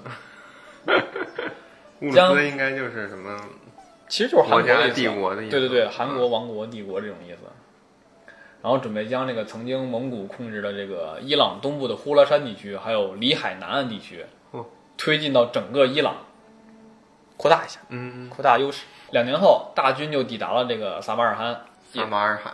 就是原来那个伊朗伊朗那块儿那个谁花剌子模的首都哦哦哦，对，那边儿，隔年进攻了这个厄尔布尔士山脉中的伊斯马仪教盘，也就是这个穆拉仪国。什么玩意儿？啊干嘛的呀？土匪团。这个教哎，差不多，这个教团是一个刺客教团，哎呦，啊，这这是不是？这是我操，这是不是那个《刺客信条》第一对代被剿被元元军剿灭的那个是什叶派山那个吧山中老人啊？对对对，是在山中的。他们、哦他们这个你看，他这个在山脉中嘛，他们这个整个这个最后的堡垒跟大基地，就是在整个山脉中一堆一堆的小城堡，啊，很对，难打。挺像，就是这个地儿应该就是这个就是山中老人。他们是专门专门是专长刺杀的，对，就是那个刺客刺客教团，就是对对那个游对戏，。就去刺杀他们。然后不仅是蒙古，很多国家都很讨厌他，但是那个地对啊儿很难打进去，对。所以他们就一直在那儿存活要不着。然从草丛里扎你屁股，啊要不然对听人掉下来扑你肩膀上对扎你，还为信啊仰之跃抓不着。嗯，然后反正去打他们的时候，就是心理战，嗯，心理战的那个吓唬那个领主啊，山中老人身上还着着蓝火，拿大锤子对 对，我对神马的认识其实就是 F 狗里边儿嗯，那个其实老头那那个游戏里边其实就一个老头儿，是吧？然后他们这个称号嘛，就一称号传代代相传，你你这个代该你了，你又变成山中老人了，死的那个不一定就去哪儿了。跟刺客一样，对，吓到这个开门投降了，就是一种心理战，就是这边儿想提要求，但是蒙古这边儿你别提，提也不好使，就那么一直耗着，耗着耗着，快到截止日期了，然后对边儿那边儿承受不住心理压力了，开门投降了。其实是这样，他们已经潜入了那个蒙古大军，装作了这个蒙古人的同伴，或者已经同化了蒙古人，把思想传给他们了，所以他们死了也没有关系。这些刺客 精神已经传下去你搁了，这传火呢？好家伙！反正这回伊朗副本就打完了，终于结束了。伊朗高原整个都被囊括其中了。嗯，然后大军就开始奔赴伊拉克。一二八五一二五八年，巴格达开城投降。啊，一二这就五一二五八年，巴巴格达开城投降了， 就感觉这一仗好像没怎么打，基本都是投降了。是啊，这就是我之前跟你说过的那个鬼敲门去了就。之前跟你说过，就是蒙古就一直在渲染自己，就是屠城、杀平民百姓、疯狂的杀，其实并没有杀这么多。哦，就为了以后省事儿呗。对，这个就是巴格达当时就说说我们这个，就后边跟跟别人说啊，说我们这个屠了这个巴格达城，嗯屠了六十万八十万的，但他妈其实巴格达历史鼎盛时期都没有这么多人，哦，就是造成一种蒙古恐怖、黑色恐怖，我告诉你很恐怖。到了以后，你看相相继开城投降吗？是都不敢打七十二个处女都给你。这个投降以后，阿巴斯王朝就覆灭了。哎呦，没了。至此，伊斯兰世界的什叶派和逊尼派的核心地区就相继覆灭了，那他们后来怎么办啊？就往西逃了呀。接着往西逃嘛，你东边跟南边都没什么地没地儿可跑了啊去阿拉伯啊？啊，对，往阿拉伯走了。这这两派他们其实一直在延续几个世纪的斗争，就以这么一个戏剧的方式暂时的结束了，都都没了呀，都被蒙古一给一锅端了呀，就跟那边的那个宋金嗯，是，宋宋辽似的。两年以后启程前往叙利亚，就是又往西走了呗。对啊，接着往西走嘛。嗯，啊、四月，重要的城市大马士革沦陷。哎呦，这是刺客曾经爬过的地儿啊。 对啊，你没看了这边也是持续僵持了一个多世纪的这个十字军，还有伊斯兰势力 也这么结 束我了还上里边砍过十字军呢，啊！你去砍过 啊，嗯你再多砍一会儿，可能就碰上蒙古大军了。 来不及了。 那时候已经那个教团其实已经没落了。没落了，对，当时那个主角好像就是最后他死在那个山中老人他们那个城堡的地下室里，拿着金苹果。其实他应该是最后一代了，是因为一吗？对，一、嗯一里边这故事没讲完，一里边主要讲的就是死在地下室那个主角阿泰尔的故事，嗯然后直到第二代那个主角艾艾吉奥，他不是不是有三部曲的故事吗？嗯他在第三部的故事里边，他听音乐会，他从那个意大利，他已经挺大岁数了，五六十岁了，然后旅行到这块儿，到这个他们这堡垒地下发现了这个阿泰尔腐化的尸骨，坐在这个地下室，然后他拿着金苹果，一下就明白了是什么怎么怎么回事儿。还一下明白了对，因为这高科技嘛，啊！金苹果是一个反正这么一段历史吧，嗯 科幻故事。科幻故事。打到这会儿，反正蒙哥驾崩的消息传来了，嗯，蒙哥也死又了，又他妈暴毙了。蒙哥也死了，这就是那个潜伏在盟军中的那些刺客觉醒了，这干了好几年 了。蒙哥在大营呢，在蒙古大营里边呢。是就是一路渗透啊，这个刺客据说以精神前里边有人被伊斯玛仪教团教团给给刺杀过，所以他们跟蒙古跟伊斯玛仪这边的仇比较深。对有一段儿那个传说啊，就这游戏设定，哎，这时候那个谁死了吗？忽必烈、忽必烈没死呢，成吉思汗呢？成吉思汗早死了。成吉思汗死了，就据说有一段是那个山中老人那一个那个组织，有一个人好像是就是那个阿泰尔吧，他曾经尝试刺杀这个忽必烈。忽必烈还是成吉思汗？反正就这俩有名儿嘛，我不记不清了，应该但是是成但吉思是汗但是失败了。成吉思汗他在第一次西征回去以后的路上，据说是有人刺杀对过。对，就是成吉思汗嗯，他但是失败了，肯定会失败，历史就没有你成这功。是啊那肯定是失败了，对，就是所以这他个们刺仇客比较组织深派，仇比较深。这都对上了，然后 都严丝合缝儿的。 我当时看的时候特别有意思，嗯，在山中这个地儿，对，然后这会儿蒙哥驾崩的消息传过来了，叙利乌就开始撤军了，也不打了，回去吧。嗯。然后走到伊朗的时候，得知这个忽必烈继位了，也不想争夺汗位，就直接以伊朗为主，建立了这个叙利乌鲁斯，嗯，就是这个伊利汗国。怎么卖卖牛奶？就是伊利汗国这个伊利汗国后来就被伊斯兰化了，啊，伊利汗国。这回回撤就挽救那了他们不白打了吗？ 又被伊斯兰化了。很久以后的事儿了嘛，嗯，对不对？你被当地同化是很正常的，因为蒙古人在整个这个韩国里边占的比例是非常的少，而且是迅速降低的。因为你吸收了当地的人以后，你的是迅速降低的，除非把当地人都屠了，嗯，直直接整个韩国就直接只有几万蒙古人统治。那元朝也是汉化，对，啊迅速汉化嘛。但没到一百年就就滚回草原了，嗯，对吧？这个词儿用不不太好吧？没事儿，这回回撤就挽救了埃及的这个马穆鲁克王朝，还有伊斯兰世界的西部，因为他往西逃了嘛。嗯马穆鲁克就是后来那个有一改革的那个，嗯他延续了很久。后来这个叙利兀不是走了吗？嗯他留了一个大将跟这儿看守这个，等于说中东那个地区。结果呢，他没有耐住寂寞，去打了一下这个马穆鲁克嘿，被打败了。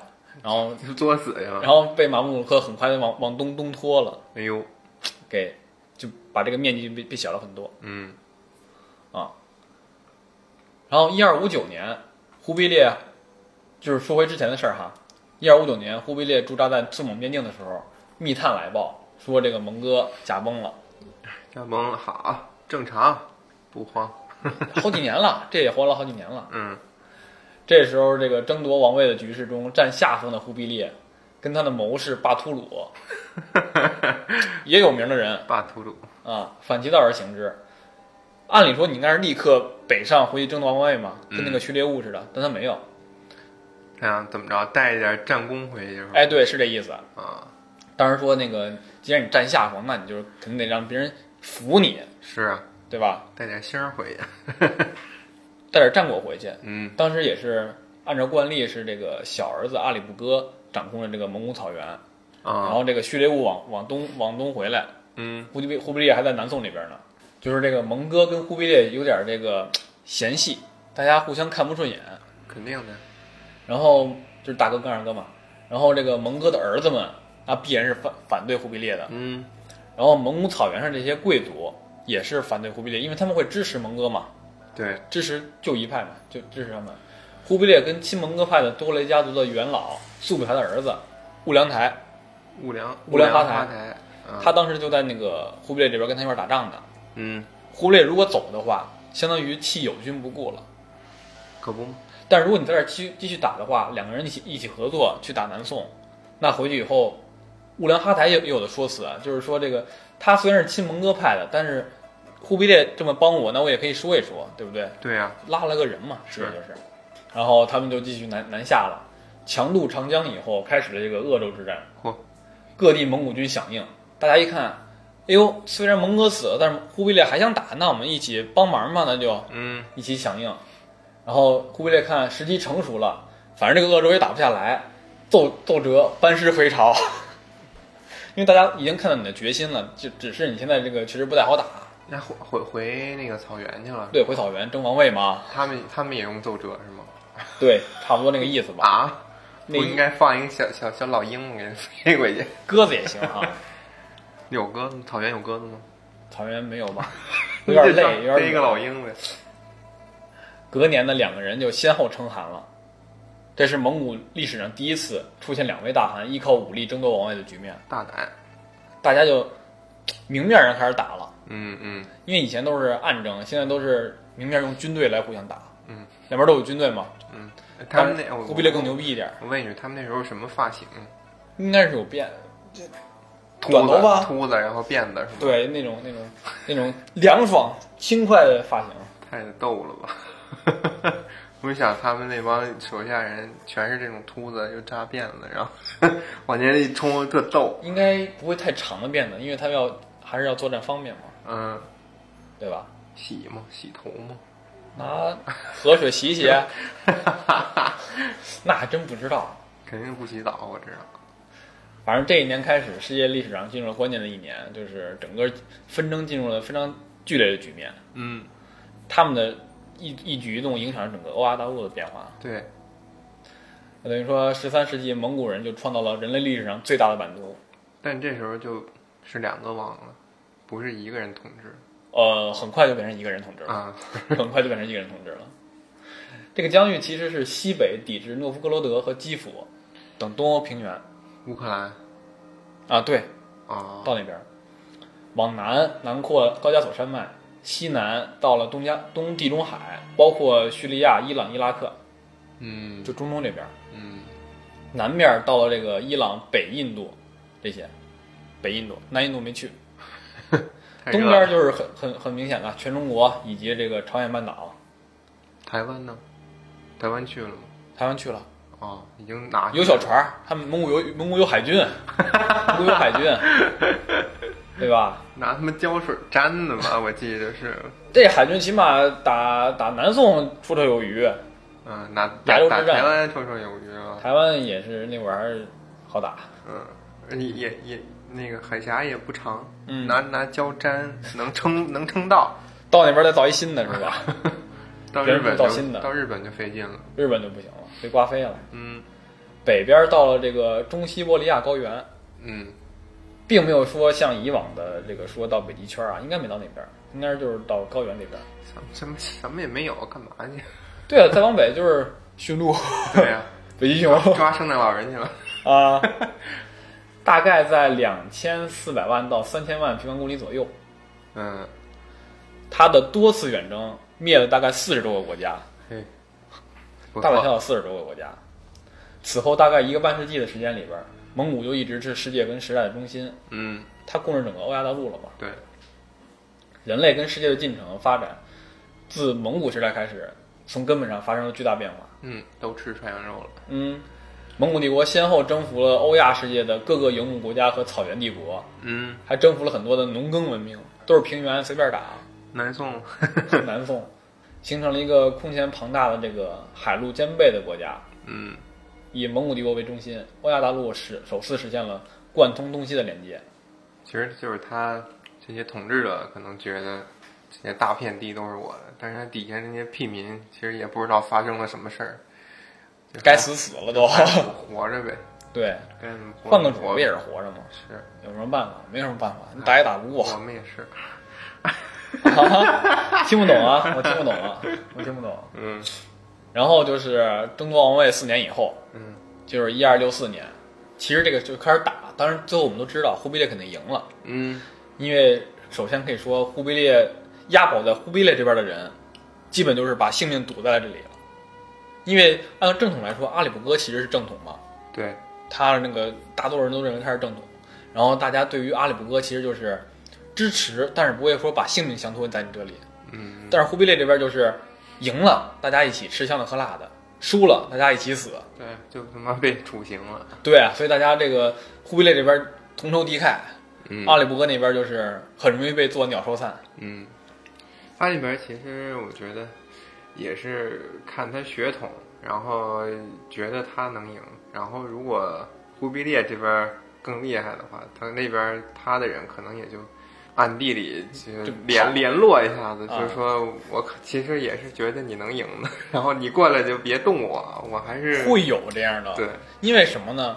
因为阿里不哥他甚至还那个去打了这个倭，因为他们战争去打嘛。嗯阿里不哥首先是战争，在用军队跟跟忽必烈去打，嗯同时他还去他他丢了蒙古大营以后，被忽必烈占领以后，他往西去打窝阔台，去清扫他们家的家 族，然后之后他把那边给屠了。他为什么把自己人给杀了？就是说呀，因为按理来说，就是争夺王位是你们两个王之间的事儿，对呀，你打我干嘛？对大家一起为了蒙古共同体来奋斗，嗯不能触碰的底线就是你不能背叛你的家族，不能屠杀你的家族。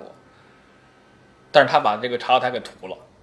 那他不是这不等于自断威信吗？对，没错儿，所以更多的人就直接离开他了，他傻逼吗？他为什么？ 就是就是大傻逼嘛，就是就是你什这么喝多了吧？啊，你怎么能把自己的这个恨不得就是说你的征征服史就是靠着你的家人来来征服的，你把自己的亲戚都给屠了，总有个原因吧？难道是这个察合台就是做了一些什么事儿吗？察合台就是给他们断一些供或者怎么着的，反正不痛不痒的事儿，就没交税啊？就啊，就被不灭痛了哦不痛不痒的事儿，再详细的就比较麻烦，就不说了。反正就是被屠掉了。行然后这人心患失的这个阿里不哥就输了呀，就跟那个忽必烈投降了自爆了。 啊。然后四年结束以后，一二六四年，忽必烈就迁都燕京为元中都，开始国号改为致元，嘿嘿，元帝国就出来了。他这为什么要叫元呢？有什么意思吗？还是说他从那个汉人的文化里边取的字。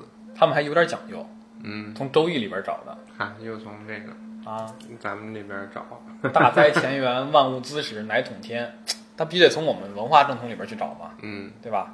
这时候元帝国就建立了，原属于大蒙古国的术赤后王封地、察合台后王封地、窝阔台后王封地，还有忽必烈之地序列兀的封地，取得了事实上独立地位。就是他们跟元之间就是那种不是很紧密的关系了，但是仍可以说为是统一的这个蒙古帝国里边儿，嗯但是就分为四个韩国加一个元了。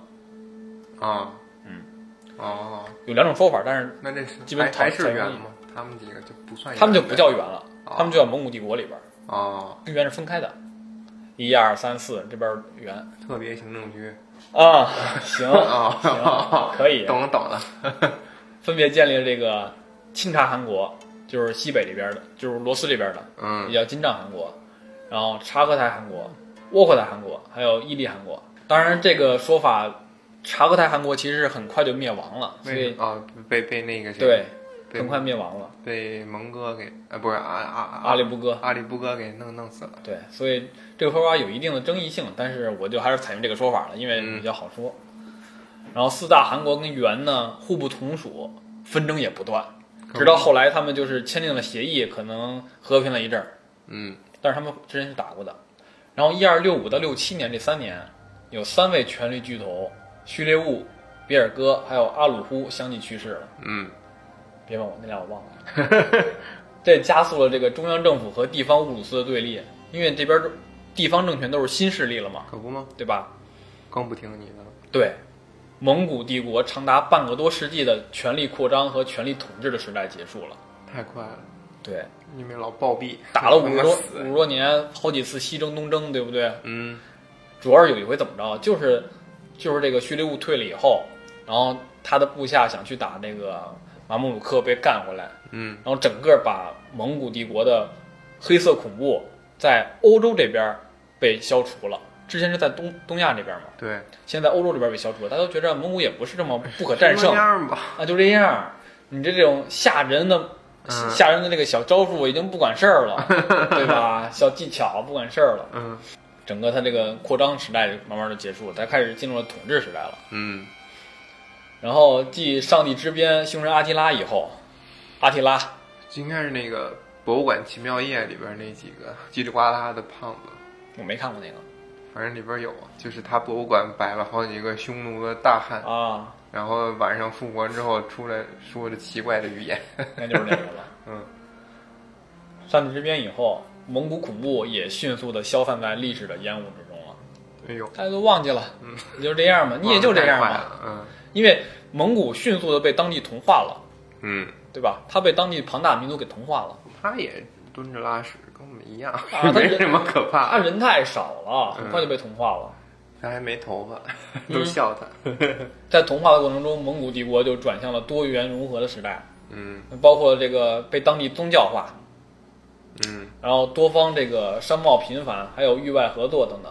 开始信伊斯兰教了又，哎，对，伊斯兰教会不会有信基督呢？有啊，肯定得有，因为当时当时那这个么怪 当时法兰克那边就就是派那个大主教过来跟他说那个说想不想信我们这个基督教啊什么的，大概这种。然后后来好像是徐觉悟哈，就谈了几回，就是对你表示了友善，然后那边大主教以为你就要信呢，嗯这边说啊其实 不是，其实不信，其实没有从官方层面上来信。对，嗯，还是说个人是可以的。往后的三十年，就是包括了这个打南宋、打日本，嗯基本是出于强化国家组织还有经济控制的目的，而不是说为了扩张战争掠夺。其实就经济不好了，然后打一个仗，那是以前，现在就是就为了把国家就是完整的统一呀、或者说那个就需要我需要控制这边儿这这么打，而不是说为了就是掠夺去了。一二六七年就是同年嘛，嗯忽必烈就下令攻打南宋的重镇襄阳，正式的开始进攻南宋。一二七一年，定都大都，建国号为大元。三年后，蒙古和高丽的远军联联军远征日本，这是第一次打日本。嗯，然后在文勇之战被击退，这个其实是大家知道比较少的。对马岛你知道吗？这次就是经过对马岛，那游戏出的游戏，我知道，我知道对马岛啊，，就是扮演日本人杀援军，这就是第一次，这是第一次，啊，第一次打对半岛。里边那个援军被游戏就是衬托的描写得特别牛逼，是吗？嗯，说援军啊，对，就日本援人军你要日本人让被上了打陆地散了，但上了陆地那肯定牛逼，在海里就不行了。日本人就被打的嗷嗷的跑， 援军那个盔甲也特硬，然后日本人那些小刀根本砍不动，日本那个都是小小小皮甲吧，都是嗯嗯，戴一个什么小斗笠还是什么那种，没而见且过这啊都阵仗，都覆盖不了全身，而且，因为蒙日本这边它资源比较有限嘛。嗯，然后一二七九年就是崖山海战，南宋就全军覆灭，然后元帝国统一了中国。嗯，两年后，第二次远征日本，红安之战败退。这个红安之战就是被日本一直在说这个神风的飓风，就是这次给刮退的。就搞笑嘛，就他妈赶上了，然后就赶上了二战的时候，日本那个神风特工队就是用这个名字，就觉得自己神风牛逼了， 卡米卡对。就是这个。最后怎么结束的呀？元帝国，它其实持续了大概多久啊？大概在一三八八年左右吧，北元，它这后边的北元就就覆灭掉了，然后他们就彻底回到蒙古草原了。也没多久，那个不到啊一百多年吧，也就对，然后它的一些韩国可能会有一些会持续的时间比较长一点，嗯窝阔台韩国被察合台和元瓜分，哟伊犁韩国分裂之后被铁木尔帝国灭掉。嗯，一三六八年，这个元帝国就是被朱元璋赶回了中原嘛， 对赶出中原，朱回元璋到了蒙古老家。就在今年就是就称帝了吧，一三六八，对，这一年称帝嗯啊，被朱元璋赶出了中原，回到了蒙古老家，就史称北元了。之后，之后明跟北元一直在互相打来打去的，嗯，后来为什么就是变弱了呢？他那些军队其实应该还在，你说元后期吗？对啊，而且才过了一百年差不多，因为他迅速被同化了，你已经不天天不骑马了，就天天就走路了，都快。就是他那些禁卫军也成摆设了呗，对他就之就前那那就是个摆设铁了，靴对，那个就是纯摆设了嘛变。成舞女了。之前不说了吗？他就已经就单纯的成为了一种八旗象征这种这种东西了。嗯，一种贵族的象征了。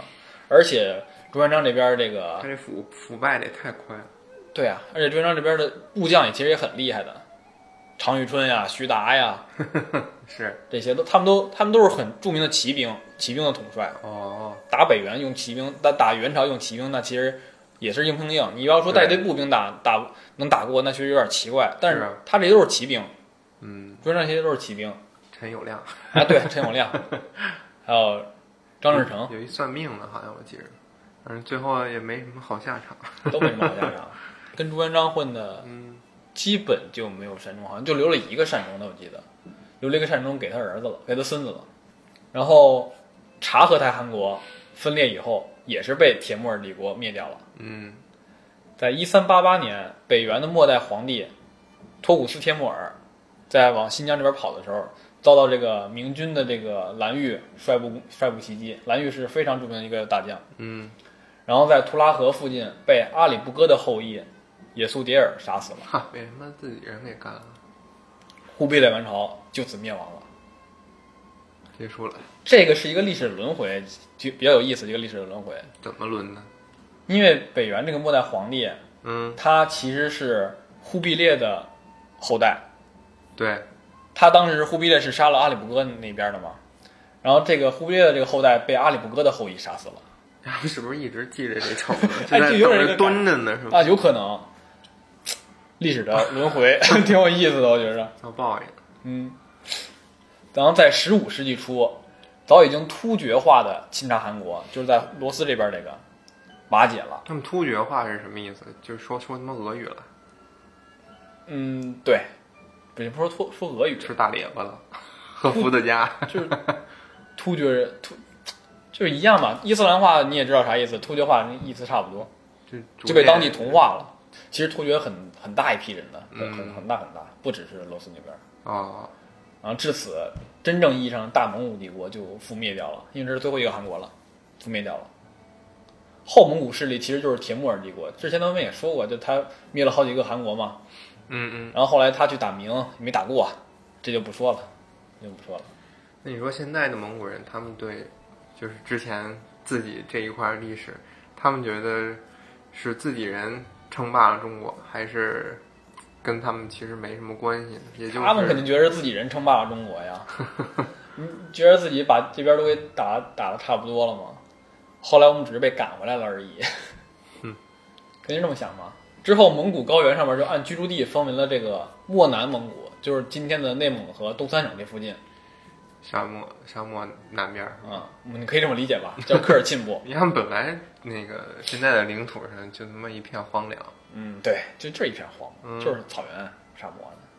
还有漠北蒙古，就是今天的蒙古国境内，就是鞑靼；嗯，还有漠西蒙古，就是今天的中国新疆、青海、甘肃的地方，就是瓦剌部。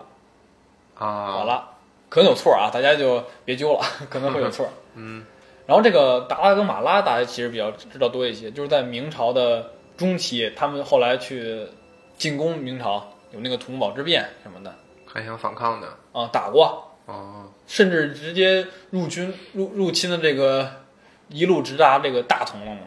嚯，打得挖很煤去近，了，还还把那个谁朱祁镇给抓住了嘛， 明宗朱祁镇给抓住了，嗯，对吧？就是达拉跟瓦剌，就这个。哦，当然后来他们有这个也有蒙古人被明给收编为军队的招安了，啊，名字我忘了忘了叫什么，但是也是很战斗力很强的军队。我哦只好就像就像蒙古收编金人和对辽人这个军队 一样，就是他们历史上很辉煌，然后收编过来当军队了，对，有点这个感觉。本来不想，但是他们给的实在太多了，多了， 有时候太多了。嗯，明朝反正有这些部队也很好打的，倒是。内蒙我们就不谈了吧，聊聊外蒙。外蒙先后臣服于这个明、后金以及后金后来这个清朝，嗯，对吧？一七三三年，外蒙成为了省级行政区，就是在清朝的时候。一九一一年，在这个沙俄帝国的干预下，外蒙就宣布独立，他他是怎么干预的？就是派兵驻守这边儿。当时清帝国已经是要遥遥不是糊涂了没？那个就是答应了，谁啊呀、清，清没答应啊，但你不答应能有什么辙呀？清已经那个清帝国已经摇摇欲坠了。你外蒙他那个沙俄派军到外蒙这边一驻扎，清这边可能这边军队也没多少后了。来拍板的可能其实还是民国吧，你听着很复杂，后边都反复独立，很复杂哦，。一九一九年就是清已经覆灭完以后嘛，中华民国宣布对外蒙恢复领主主领土主权。嗯，直皖战争以后呢，留蒙的兵力减少了，大家都去中原打仗了嘛。是 啊，然后一九二一年，外蒙又宣布正式独立。谁呀？谁宣布的呀？那不记得，那名儿肯定也特别长，我也记不住。然后一九二四年，蒙古就建国了。然后呢，这会儿就是民国就跟那个蒙古还有这个苏呃苏苏联，对苏联说那个我们要不就是公投，让他公投，他说独立我就让他独立，要不然我不信他。那都被控制了，那他们肯定对啊独立，了当时一九四五年外蒙开始公投独立出去了，嗯当时百分之九十多都是投票说独立出去，嗯，那你有什么辙？都是被当地控制了嘛。对呀、想从我们从我们国家给瓜 分走，对，是啊你不要是投独立，今天你可以从我们这儿领领领一斤鸡蛋。一斤鸡蛋就收买了，嗯是吧？哎，你看独立出独立出去，一九四九年中蒙建交，嗯，中华人民共和国对，跟蒙古建交。你看独立出去以后有什么呀？就有羊，有煤，还有什么呀？狗屁 也没有，后悔吗？后悔吗？后悔晚 了。你为了一斤鸡蛋，去年吧，去年还是前年，应该是去年，蒙古不是说那个给中国抗议，然后送了什啊么一万只羊吗？你也就送出这哦哪东有西了这送这玩意儿的？你也就送这东西了，后后不后悔？后不后悔就问题不，丢人吗？送这？真是不要不稀得你了。你看蒙古，他要想跟对外联系的话，现在北边就是俄罗斯，南边就是中国，被嗯完全包裹在一起。对啊，你想要怎么样出境，都得看中俄的脸色行事是多难受 啊！啊。当时苏联其实想就是蒙古作为它的缓冲区，嗯所以才给它从中国独立出去的。哼嗯哼哼那中国确实当时比较弱，弱国无外交嘛，对，没办法，被独立出去也没什么办法。这会儿破地儿就不要了，给你们。 当时，当时中国跟俄跟俄罗斯啊、沙俄呀、有很多的这个领土争端，对，三百万，一一分都不能忘，一分都不忘啊！三百万，中国加上三百万多少？一千二百万呢？是，蒙古时代远比这个上帝之鞭对亚洲大陆的文明带来冲击更大。给这个整个大陆文明带来了一个大洗牌的机会。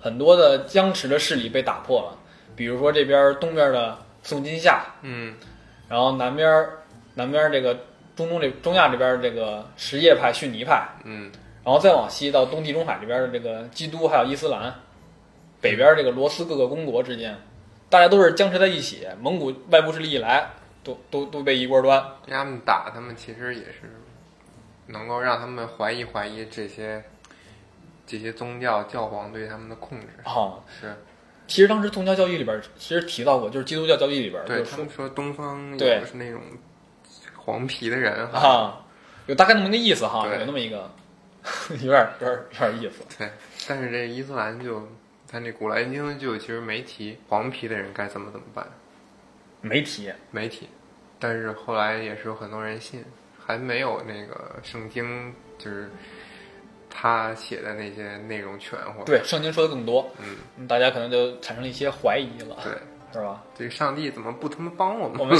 他们不叫上帝，那叫反正就主呗，就那个基督教叫上帝或者主，伊斯兰就是穆罕默德呗，伊斯兰是真主，啊，真主安拉什么的。啊，对对对，啊，那嗯，就是说怎么不靠谱啊？你说的对啊不全啊，这预我言们。就被打成这样了，你也不来帮帮我 们。哎，对他们会产生产生动摇。对，就是他们觉，其实就是文艺复兴那一块，有也有点帮助。会有会有这样的帮助的。对，因为这个很快就后后边就中世纪了嘛，嗯，中世纪结束了嘛，整个这个波兰战况的史诗其实远比游戏内容要多得多得多。肯定的。游戏，但是通过游戏的兴趣，你可以去看一些历史嘛。有一这一个星期，我看完这本四百多页的书，你看够快的，，我靠，有有点多，说实话，而且它主要它备注太多了，它的备注跟那个后注不挺多的。我这段历史也是更清楚的认识了一下。高中的时候，我不太知道这么多学习了，我一点也不知道。一点儿也不知道。嗯，我就只我其实看这么多，我基本只知道人 名儿，人人名儿其实它还有挺有特色的， 对，不还有难特色记的。。蒙古帝国在扩张、被同化的过程中走向了结束，嗯，从草原来回草原去，但它带来的这个文明交融的成果其实还是留下来了。对就是你虽然被当地同化，但也是一种嘖交融的结果，嗯，对吧？欧亚大陆又是春风吹又生了，嗯 哼对吧？他要不打，其实咱们现在也不会变成这个样子。对，就是有有这个先的因，才会有咱们的果。